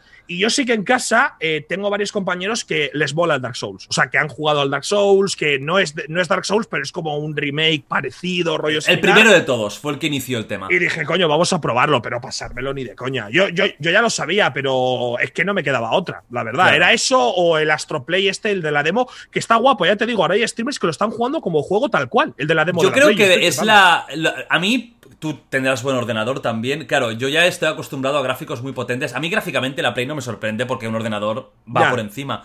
Pero a nivel de mando, eh, el Astroplay este, he notado un cambio generacional. a mí el mando me flipa en el Astroplay. Yo me quedé, me quedé flipando, ¿eh? Sí, es como, vale, esto es una nueva generación. Vale, aquí hay, aquí hay revolución. De verdad, o sea, es que también es como la realidad virtual, tienes que notarlo. No se puede explicar muy bien. Es que yo notaba lo que estaba haciendo realmente en las putas manos. Sí, o sea, cuando llueve hay viento, eh, sopla si se mueve, o sea, es como, no, no, no, no. El, mando a mí me ha flipado. Yo tengo un chaval que sigo, un colega mío que, por ejemplo, juega al FIFA y no le mola el mando, pero a mí el mando me ha flipado, tío. Lo que sentí, dije, sí, aquí noto, esto es cambio. De Play 4 a Play 5 dices, hostia, aquí ha habido años, ha habido años, sí, sí. Sí, sí porque gráficamente, bueno, sí, tiene más resolución, 60 FPS, pero cuando notas el mando es como como un cambio eh, total. Ya estamos acercándonos ya, sé que tienes que, trabajo, pero bueno, vamos para, para ir ya enfocando. Eh, creo que mucha gente te está conociendo hoy como persona, y eso es muy interesante, además de, del personaje, ¿no? Porque tú quieras o no, aunque tú eres tú, como yo soy yo, cuando tú estás de cara al público, exageramos todo. Y es un show.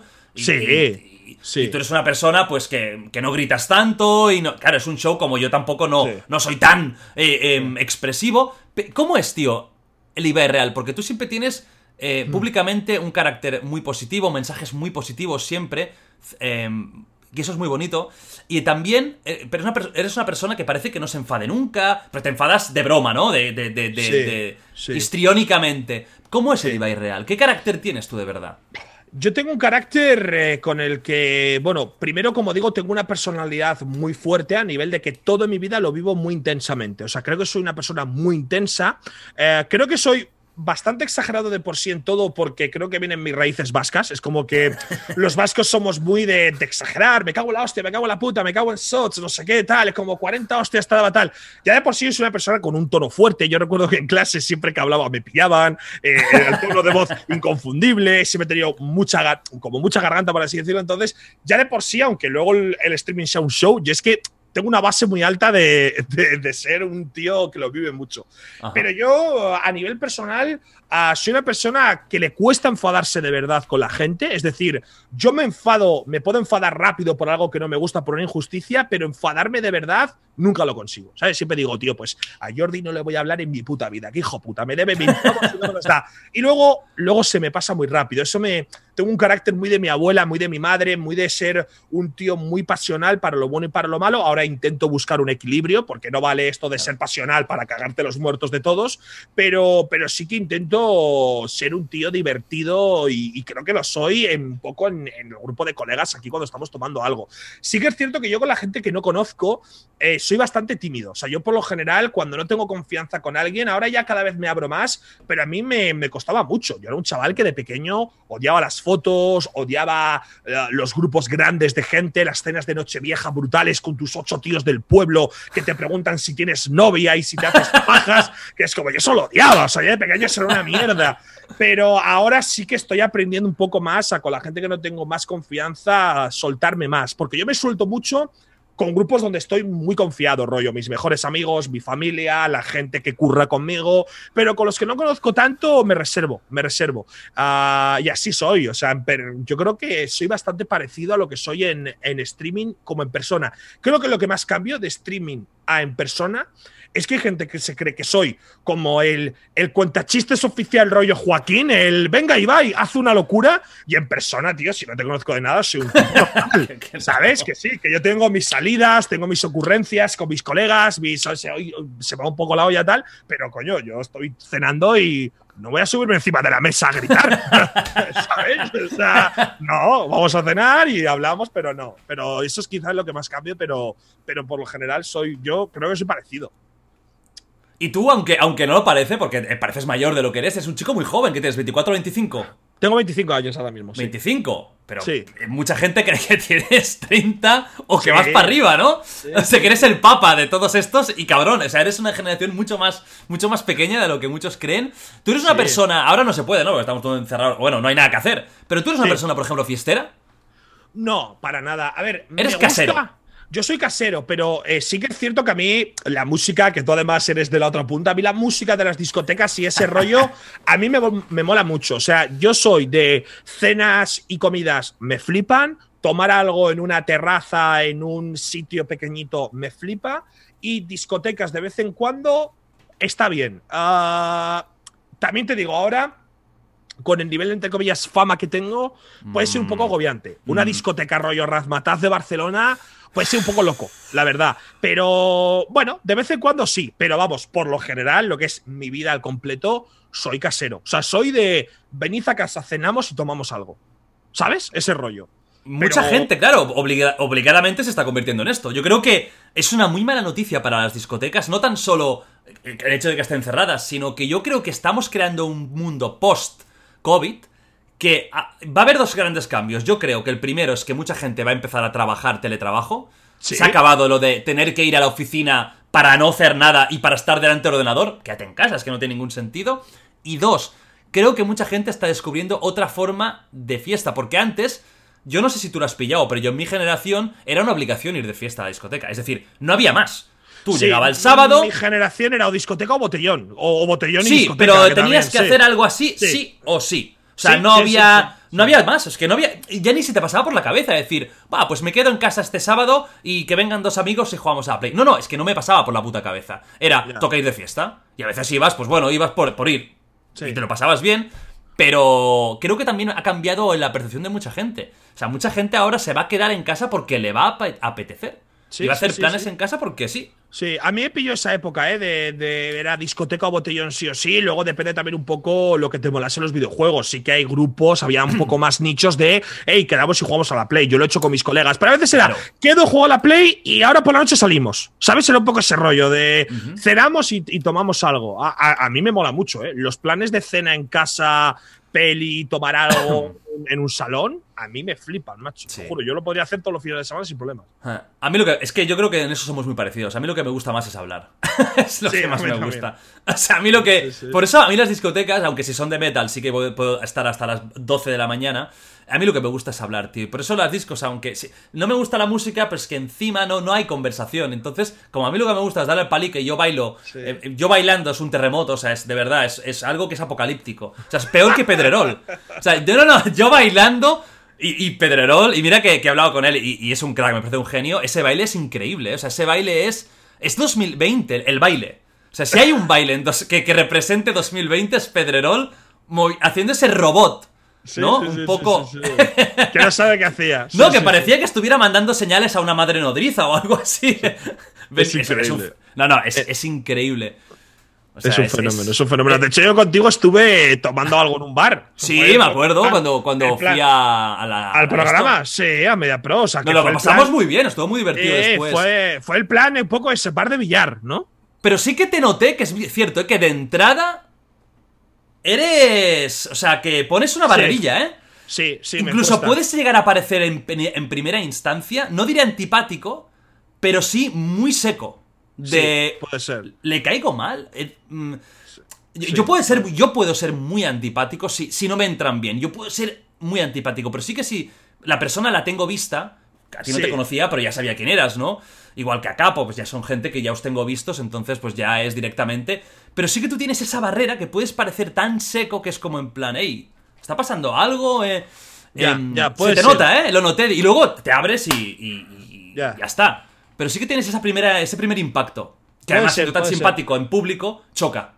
Claro, te impacta, sí, porque encima, claro, es, es justo en mitad del curro, yo vendría de trabajar, vendría ahí de, de miles de... Claro, depende de lo que estés pensando en ese momento, Claro. es como que te- estás a lo tuyo, sí, sí, es que a veces es difícil conocer a alguien en cosas rollo, programas, eventos y demás. Yo recuerdo de haber conocido a mucha gente en eventos, tío, que hablas con el dos palabras mientras hay gente gritando, te lo cruzas en un pasillo, que es como, es que no, no, así no se puede, ¿sabes? Con este rollo no, no puede ser de, de que vienes de, de 200 cosas, ¿no? A, a mí, a mí me ha pasado con, con muchos youtubers que, que cuando de verdad les conoces es en una cena, tomando algo Sí. tranquilamente, no en un, ni un programa ni en un evento, porque ahí es, es complicado. Complicado. ¿A ti te ha pillado esto de, de- de la gente? Porque yo estaba pensando en que mucha gente cuando nos, nos- nos llama por la, la calle eh, se espera una cosa y se encuentra otra. Yo lo reconozco. Yo a veces, si me entran un, poco impertinentes, yo soy muy antipático y puedo ser muy antipático. Tengo muy mal carácter. Pero la gente a veces no se da cuenta, ¿no? Él se espera que tú eres el personaje de, de internet y si tú eres simpático con él vas a serlo el doble. Y a veces Sí. no es así, tienes malos momentos, vas con prisa, mil cosas. Tú, la, su- la suerte que quizás has te- suerte, entre comillas, es que te ha pillado todo esto del confinamiento y tal, que, que es tu máximo de fama, a- más en casa y la gente no sale tanto. Tú, igualmente, cuando vas por la calle, o tú tienes miedo de realmente ir por la calle y no poder ir, o sea, tener ya ese No. punto, tú tienes una fama muy española también, muy centrada en, es- tienes mucho fan España. Eh, ¿Tienes miedo de, de que llegue a ser tan agobiante de que te, te mate una parte de la vida social? Yo creo que no. O sea, claro, no te puedo contestar porque no he salido a la calle prácticamente ¿Qué es desde febrero, pero yo creo que no. Habrá que ver. Sí que es cierto que creo que hay ciertos puntos de conflicto, rollo, discotecas, No. centro comercial, sábado a la tarde.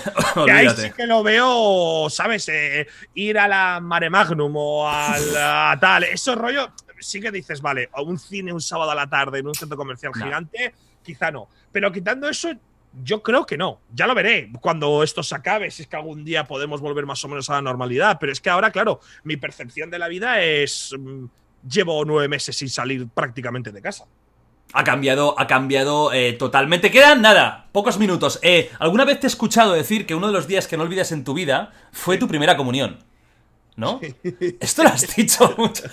Bueno, cuéntanos tu primera comunión. ¿Por qué fue tan importante? ¿Qué pasó en tu primera comunión? No, va- no, porque es, es- es el típico comentario, ¿no? En tu primera comunión yo recuerdo que estaba toda mi familia como muy emocionada, yo me vestí de marinero, iba ahí ¡Ay, Dios mío de mi vida! Iba, iba ahí yo súper repeinado, había hecho la catequesis y es como el típico comentario que digo porque, coño, la primera comunión es como que se junta toda tu familia, hicimos una comida espectacular, que mira que yo no soy creyente, ¿eh? pero bueno, pues te toca hacer la comunión, no sabes muy bien ni por qué, daba religión en clase y, y bueno, pues, pues, eh, pues hice la primera comunión. Oye, lo de marinero, ¿por qué? ¿Qué, qué es, qué es esta tortura que se nos hace a los, a los críos de, marinero? O sea, esto me, parece al perro cuando lo visten y le ponen la boina y todo. O sea, es esa misma imagen. Qué duro, qué duro, es tío. durísimo. Es y duro, además es duro, no tiene nada es que ver comunión, catequesis, Jesucristo con ir de marinero. De- además, Ya, marinero típico de Estados entiendo. Unidos de los 40. No, no, de marine. O sea, casi de, de- de ser un, un marine de estos que va a recibir un premio. O sea, ni puta idea, tío. Fue, fue, fue lamentable. Yo, la verdad, que en el rollo este de, de, de creer en Dios y, y tal, es una cosa rara lo que siento. A ver. Es decir, yo hago mucha broma, que siempre digo. eh, yo qué sé, ¿no? Eh, Jesucristo, tal, que Jesús me lleve pronto, Jesús de Nazaret. Pero claro, yo realmente, yo no creo en Dios. O sea, yo me noto que yo realmente no creo en Dios. Pero, Cero. Es que es raro, te- es difícil tener una opinión de esto. ¿Por Porque qué? no creo en Dios, pero, pero, pero claro, ¿mola creer en algo? Esa es la pregunta, ¿no? Es decir, ¿hay un momento donde hay que creer en algo necesariamente? Eh, ¿Está bien creer en que hay algo más allá de la muerte? Por- por- No tiene por qué ser Dios, ¿no? Es un poco lo que más no, cerca nos pilla a los españoles, pero claro, eh, yo creer no, no creo realmente, pero luego... ¿Tú yo tienes miedo de la muerte?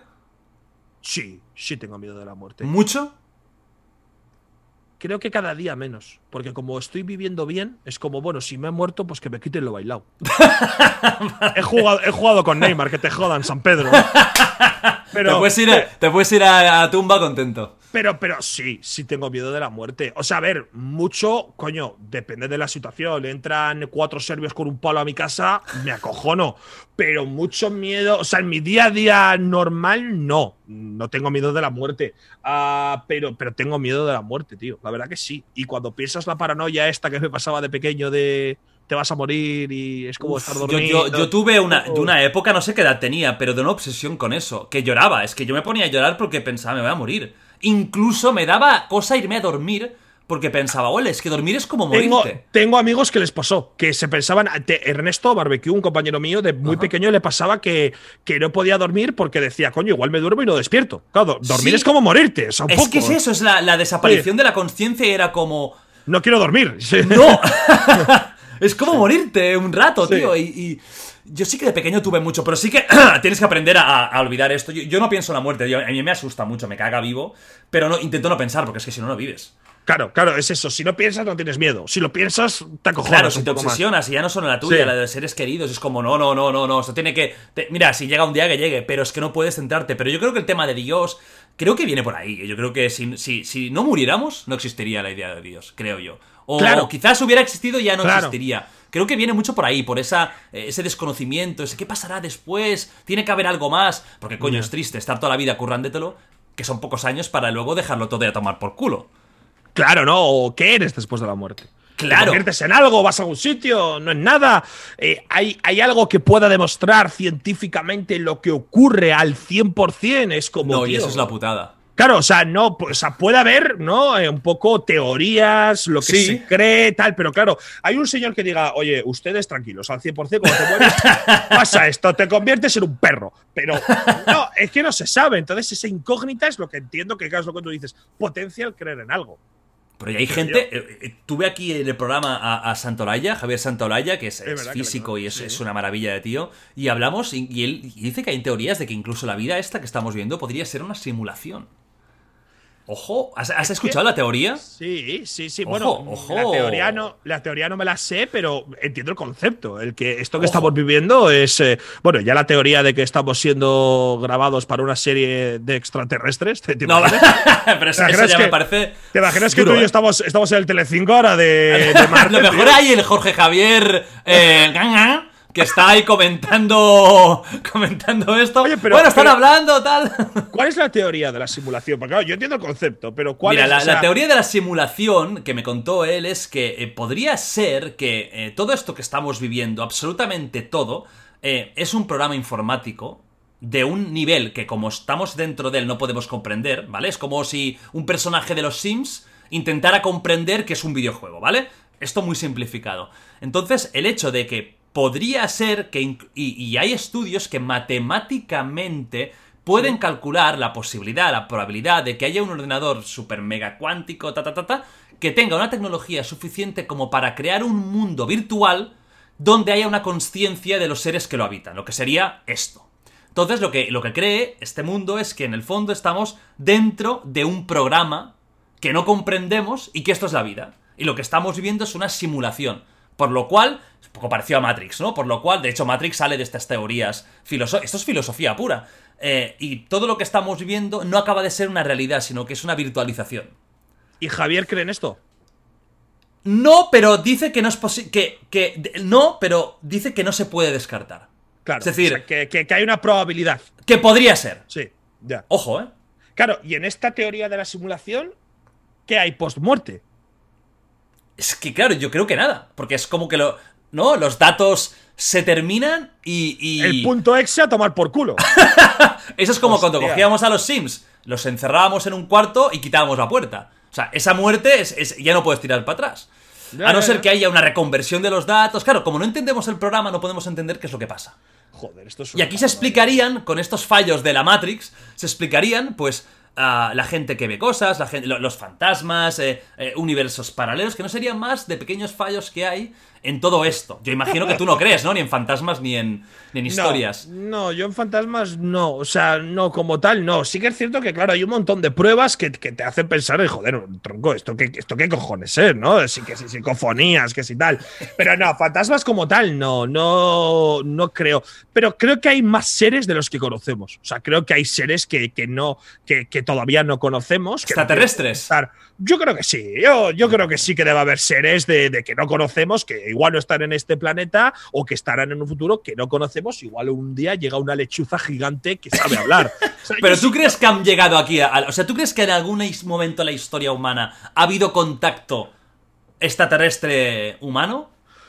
eso es una, eso es una buena pregunta. Yo creo, yo creo que sí, ¿eh? Yo creo que, yo creo que ha podido pasar. Yo creo que ha podido pasar porque yo sí que creo que hay otros seres que deben habitar en otros planetas. Yo creo que yo lo doy por seguro. Ya te digo, eh, jugando aquí a ser el pitoniso con la bola de cristal. Eh, y yo sí que creo que alguien ha debido vivir alguna aparición. No, evidentemente, esa romantización de los extraterrestres que te habla y viene ET y te abraza, pero de, eh, estás viendo una película. Pero algo, algo debe haber. En, ese bosque de Minnesota perdido de un cazador que, que va a aportar algo raro ha debido haber, pero, pero igual no hay una puta mierda y somos tal cual como somos, te mueres y a tomar por culo, ¿sabes lo que te quiero decir? Y ya está. Hombre, yo creo que sí, yo, te doy por seguro que hay, que hay vida en otro planeta, o sea, es que de hecho incluso ya se está diciendo que es posible que en Marte, incluso en Marte haya pequeñas bacterias y yo estoy seguro que hay vida inteligente en algún sitio, pero yo no, no creo que nunca hayan, está muy lejos, yo creo que nunca han contactado, estamos tan, a tantos años luz de... ¿Tú crees que no ha habido alguna, alguna prueba de... no, porque hay tanta, hay tanta distancia, se sabe que no hay vida inteligente gente en el sistema solar. Esto se sabe porque habrían señales. Entonces la vida tiene que venir de fuera del sistema solar. Y para que venga el sistema solar estamos hablando de distancias años luz, eh, muy lejos, muy lejos, muy lejos. Entonces, claro, para que una tecnología, para que alguien llegue, tiene que ser una tecnología de la parra. Una tecnología, pero increíblemente avanzada. Me dices que vendrán, harán ese viaje que energéticamente es una puta locura, que ya no sabemos ni cómo hacerlo, pero imagínate que vienen para coger a un granjero de Missouri ponerle una sonda en el culo y decir, bueno, y ahí lo dejamos, nenes. Adiós. Sería increíble, sería increíble creer eso. O sea, que, toda esta gente que ha visto ovnis y demás eh, son cosas de que tiene una explicación científica. Fallo de percepción, sueños vívidos, eh, eh, momentos donde se te va la cabeza. eh, sugestión, yo creo mucho en la sugestión, muchísimo en la sugestión. Yo, yo he visto estas explicaciones, ¿eh? de justo una forma rara que puedes hacer, que tal, que, que sí que es cierto que muchas veces parece muy real, pero que no tiene por qué ser un- Pero dejo la puerta abierta, ¿eh? Yo no soy de los que... Es como con Dios, yo no creo en Dios, pero soy agnóstico, dejo una pequeña puerta abierta porque no me veo capaz de descartarlo. Y, y los extraterrestres aquí tampoco me veo capaz. Hay Sí. una parte... Yo, yo pienso que no, y yo racionalmente es imposible.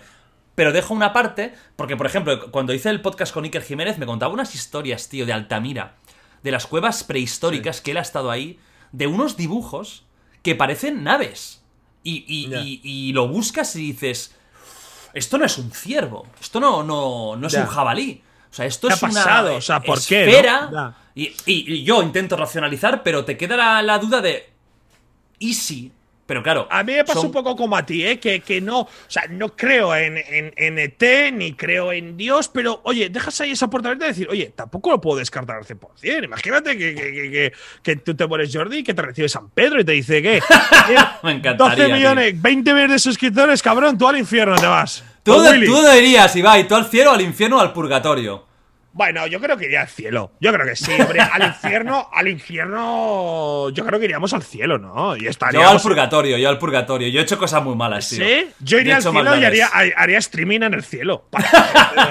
Yo, yo, yo iría al purgatorio y me lo curraría para ganarme el ascenso al cielo, ¿sabes? O sea, me portaría bien durante unos cientos de años para Ah, decir, vale, y "Oye, luego San ya- Pedro, men, vale, ya vale, llevo coño". 200 años sin pecar, que no me he tocado, que parezco aquí eh, el santo, pues súbeme ya de, de categoría. Esto es como... Bueno, si, si las pajas son pecado, al purgatorio voy contigo a la celda al- de al lado. te digo, ¿eh? O sea no, yo creo que el no habría sitio para el purgatorio. O sea, si, si Claro. las payaringas son, son pecado, yo creo que el purgatorio se queda pequeño, tenemos que hacer otra habitación. Sí, Aparte. sí, sí. No, Porque no. es Ah, que- claro, es verdad que tú dices payaringas, es verdad. Qué Ah, no, las payaringas, tío. Eso es un ¿Eso, clásico es, ya. eso es- eso es en catalán o te lo inventaste tú? No, eso, eso, eso creo que salió de un primo mío, tío. Que un día dijo. Pero, pero antes de la. O sea, antes de la fama, ¿eh? O sea, rollo que estábamos hablando. Imagínate de qué estaríamos hablando. Y no sé qué de las payaringas, pero a lo mejor te hablo seis años antes de que yo me abriera el canal. Y eso ya se me quedó como vocabulario. Entonces, pues ya un día, no sé qué dije, hostia, tío, las payaringas no, eh, aquí cuidado, no os toquéis. Y quedó ya, la payaringa ha quedado ya. Es que no puedo decir otra cosa, La- ya paja me suena mal. Las payaringas no, es como los becarios, no, es tal cual. o sea, Hostia, es fantástico. No, no, es claro, son épocas. Son o sea, épocas. son épocas, ya eso queda marcado, ya payaringas no, becarios no. O sea, ya queda como un mito, Sí. como, como algo legendario que ya, mira, el tiempo perdurará, ¿no? Se, se va a quedar. Y lo que me gustaría mucho que perdurara es esta conversación, sé que tienes cosas que hacer. Estaría dos horas más hablas- hablando contigo. Eh, se me ha hecho muy corto. Joder, se, me, se me ha pasado, se me ha pasado muy rápido, tío, la verdad, ¿eh? Se me ha pasado rapidísimo. Oye. A ver si un día, pues, podemos hacer un nuevo y lo hacemos eh, en persona, cabrón, que vivimos a, a 40 minutos. También es verdad. también es La verdad. madre que te parió. Ya me vengo yo si hace falta. Eh, no, no pasa nada. Buscamos una manera. Pero la verdad es que es una persona, eres una persona muy interesante para hablar. Eh, da gusto tener a alguien con esta dialéctica, porque ayuda también a la persona que está aquí. Hostia, me, da, me, me quita trabajo. Y, y nada, chicos, espero que os haya gustado esta conversación con Ibai Llanos. Si no lo conocíais, lo conoceréis. Si no lo conocíais mucho, ahora lo conocéis más. Creo que sido interesante, tío, también hablar contigo de cosas que no se te suelen preguntar. Sí, hemos hablado Porque- de lo que surgía. de- me ha molado mucho. me ha- me ha- me ha Incluso molado de, mucho. de- de los granjeros eh, secuestrados por aliens en Missouri. Que es una pena que no se hable más de ellos. Que es O sea, una pena aquí- que, que- que de esos granjeros desaparecidos que nadie denuncia. Nadie, exacto. O sea, nadie denuncia. Hay un perro que se pierde en, en Salamanca y es drama. Pero un, Mis- un granjero de Missouri hace 10 años Da que no ve a sus 8 hijos y nadie dice nada, ¿no? ¿Qué pasa aquí? Injusticia. Espero que os haya gustado, que hayáis disfrutado de eh, este podcast. Te dejo, como siempre, que tú despidas como quieras, que digas lo que quieras. Para mí ha sido un placer. Nos vemos, Ibai, todo tuyo. Bueno, pues que le dejen un like al, al vídeo, que ha sido un placer estar aquí, porque siempre mola este tipo de charlas, eh, con gente que además un poco se puede, ¿no? Como tener un poquito de empatía conmigo. Yo creo que tú estás en una posición parecida, parecida a la mía, si no bastante superior por experiencia. Y nada, que dejéis un like, coño, y un comentario. Espero que os haya gustado y, y nos vemos. Un abrazo a todos, chicos y chicas. Adiós, chao. Un abrazo, hasta luego.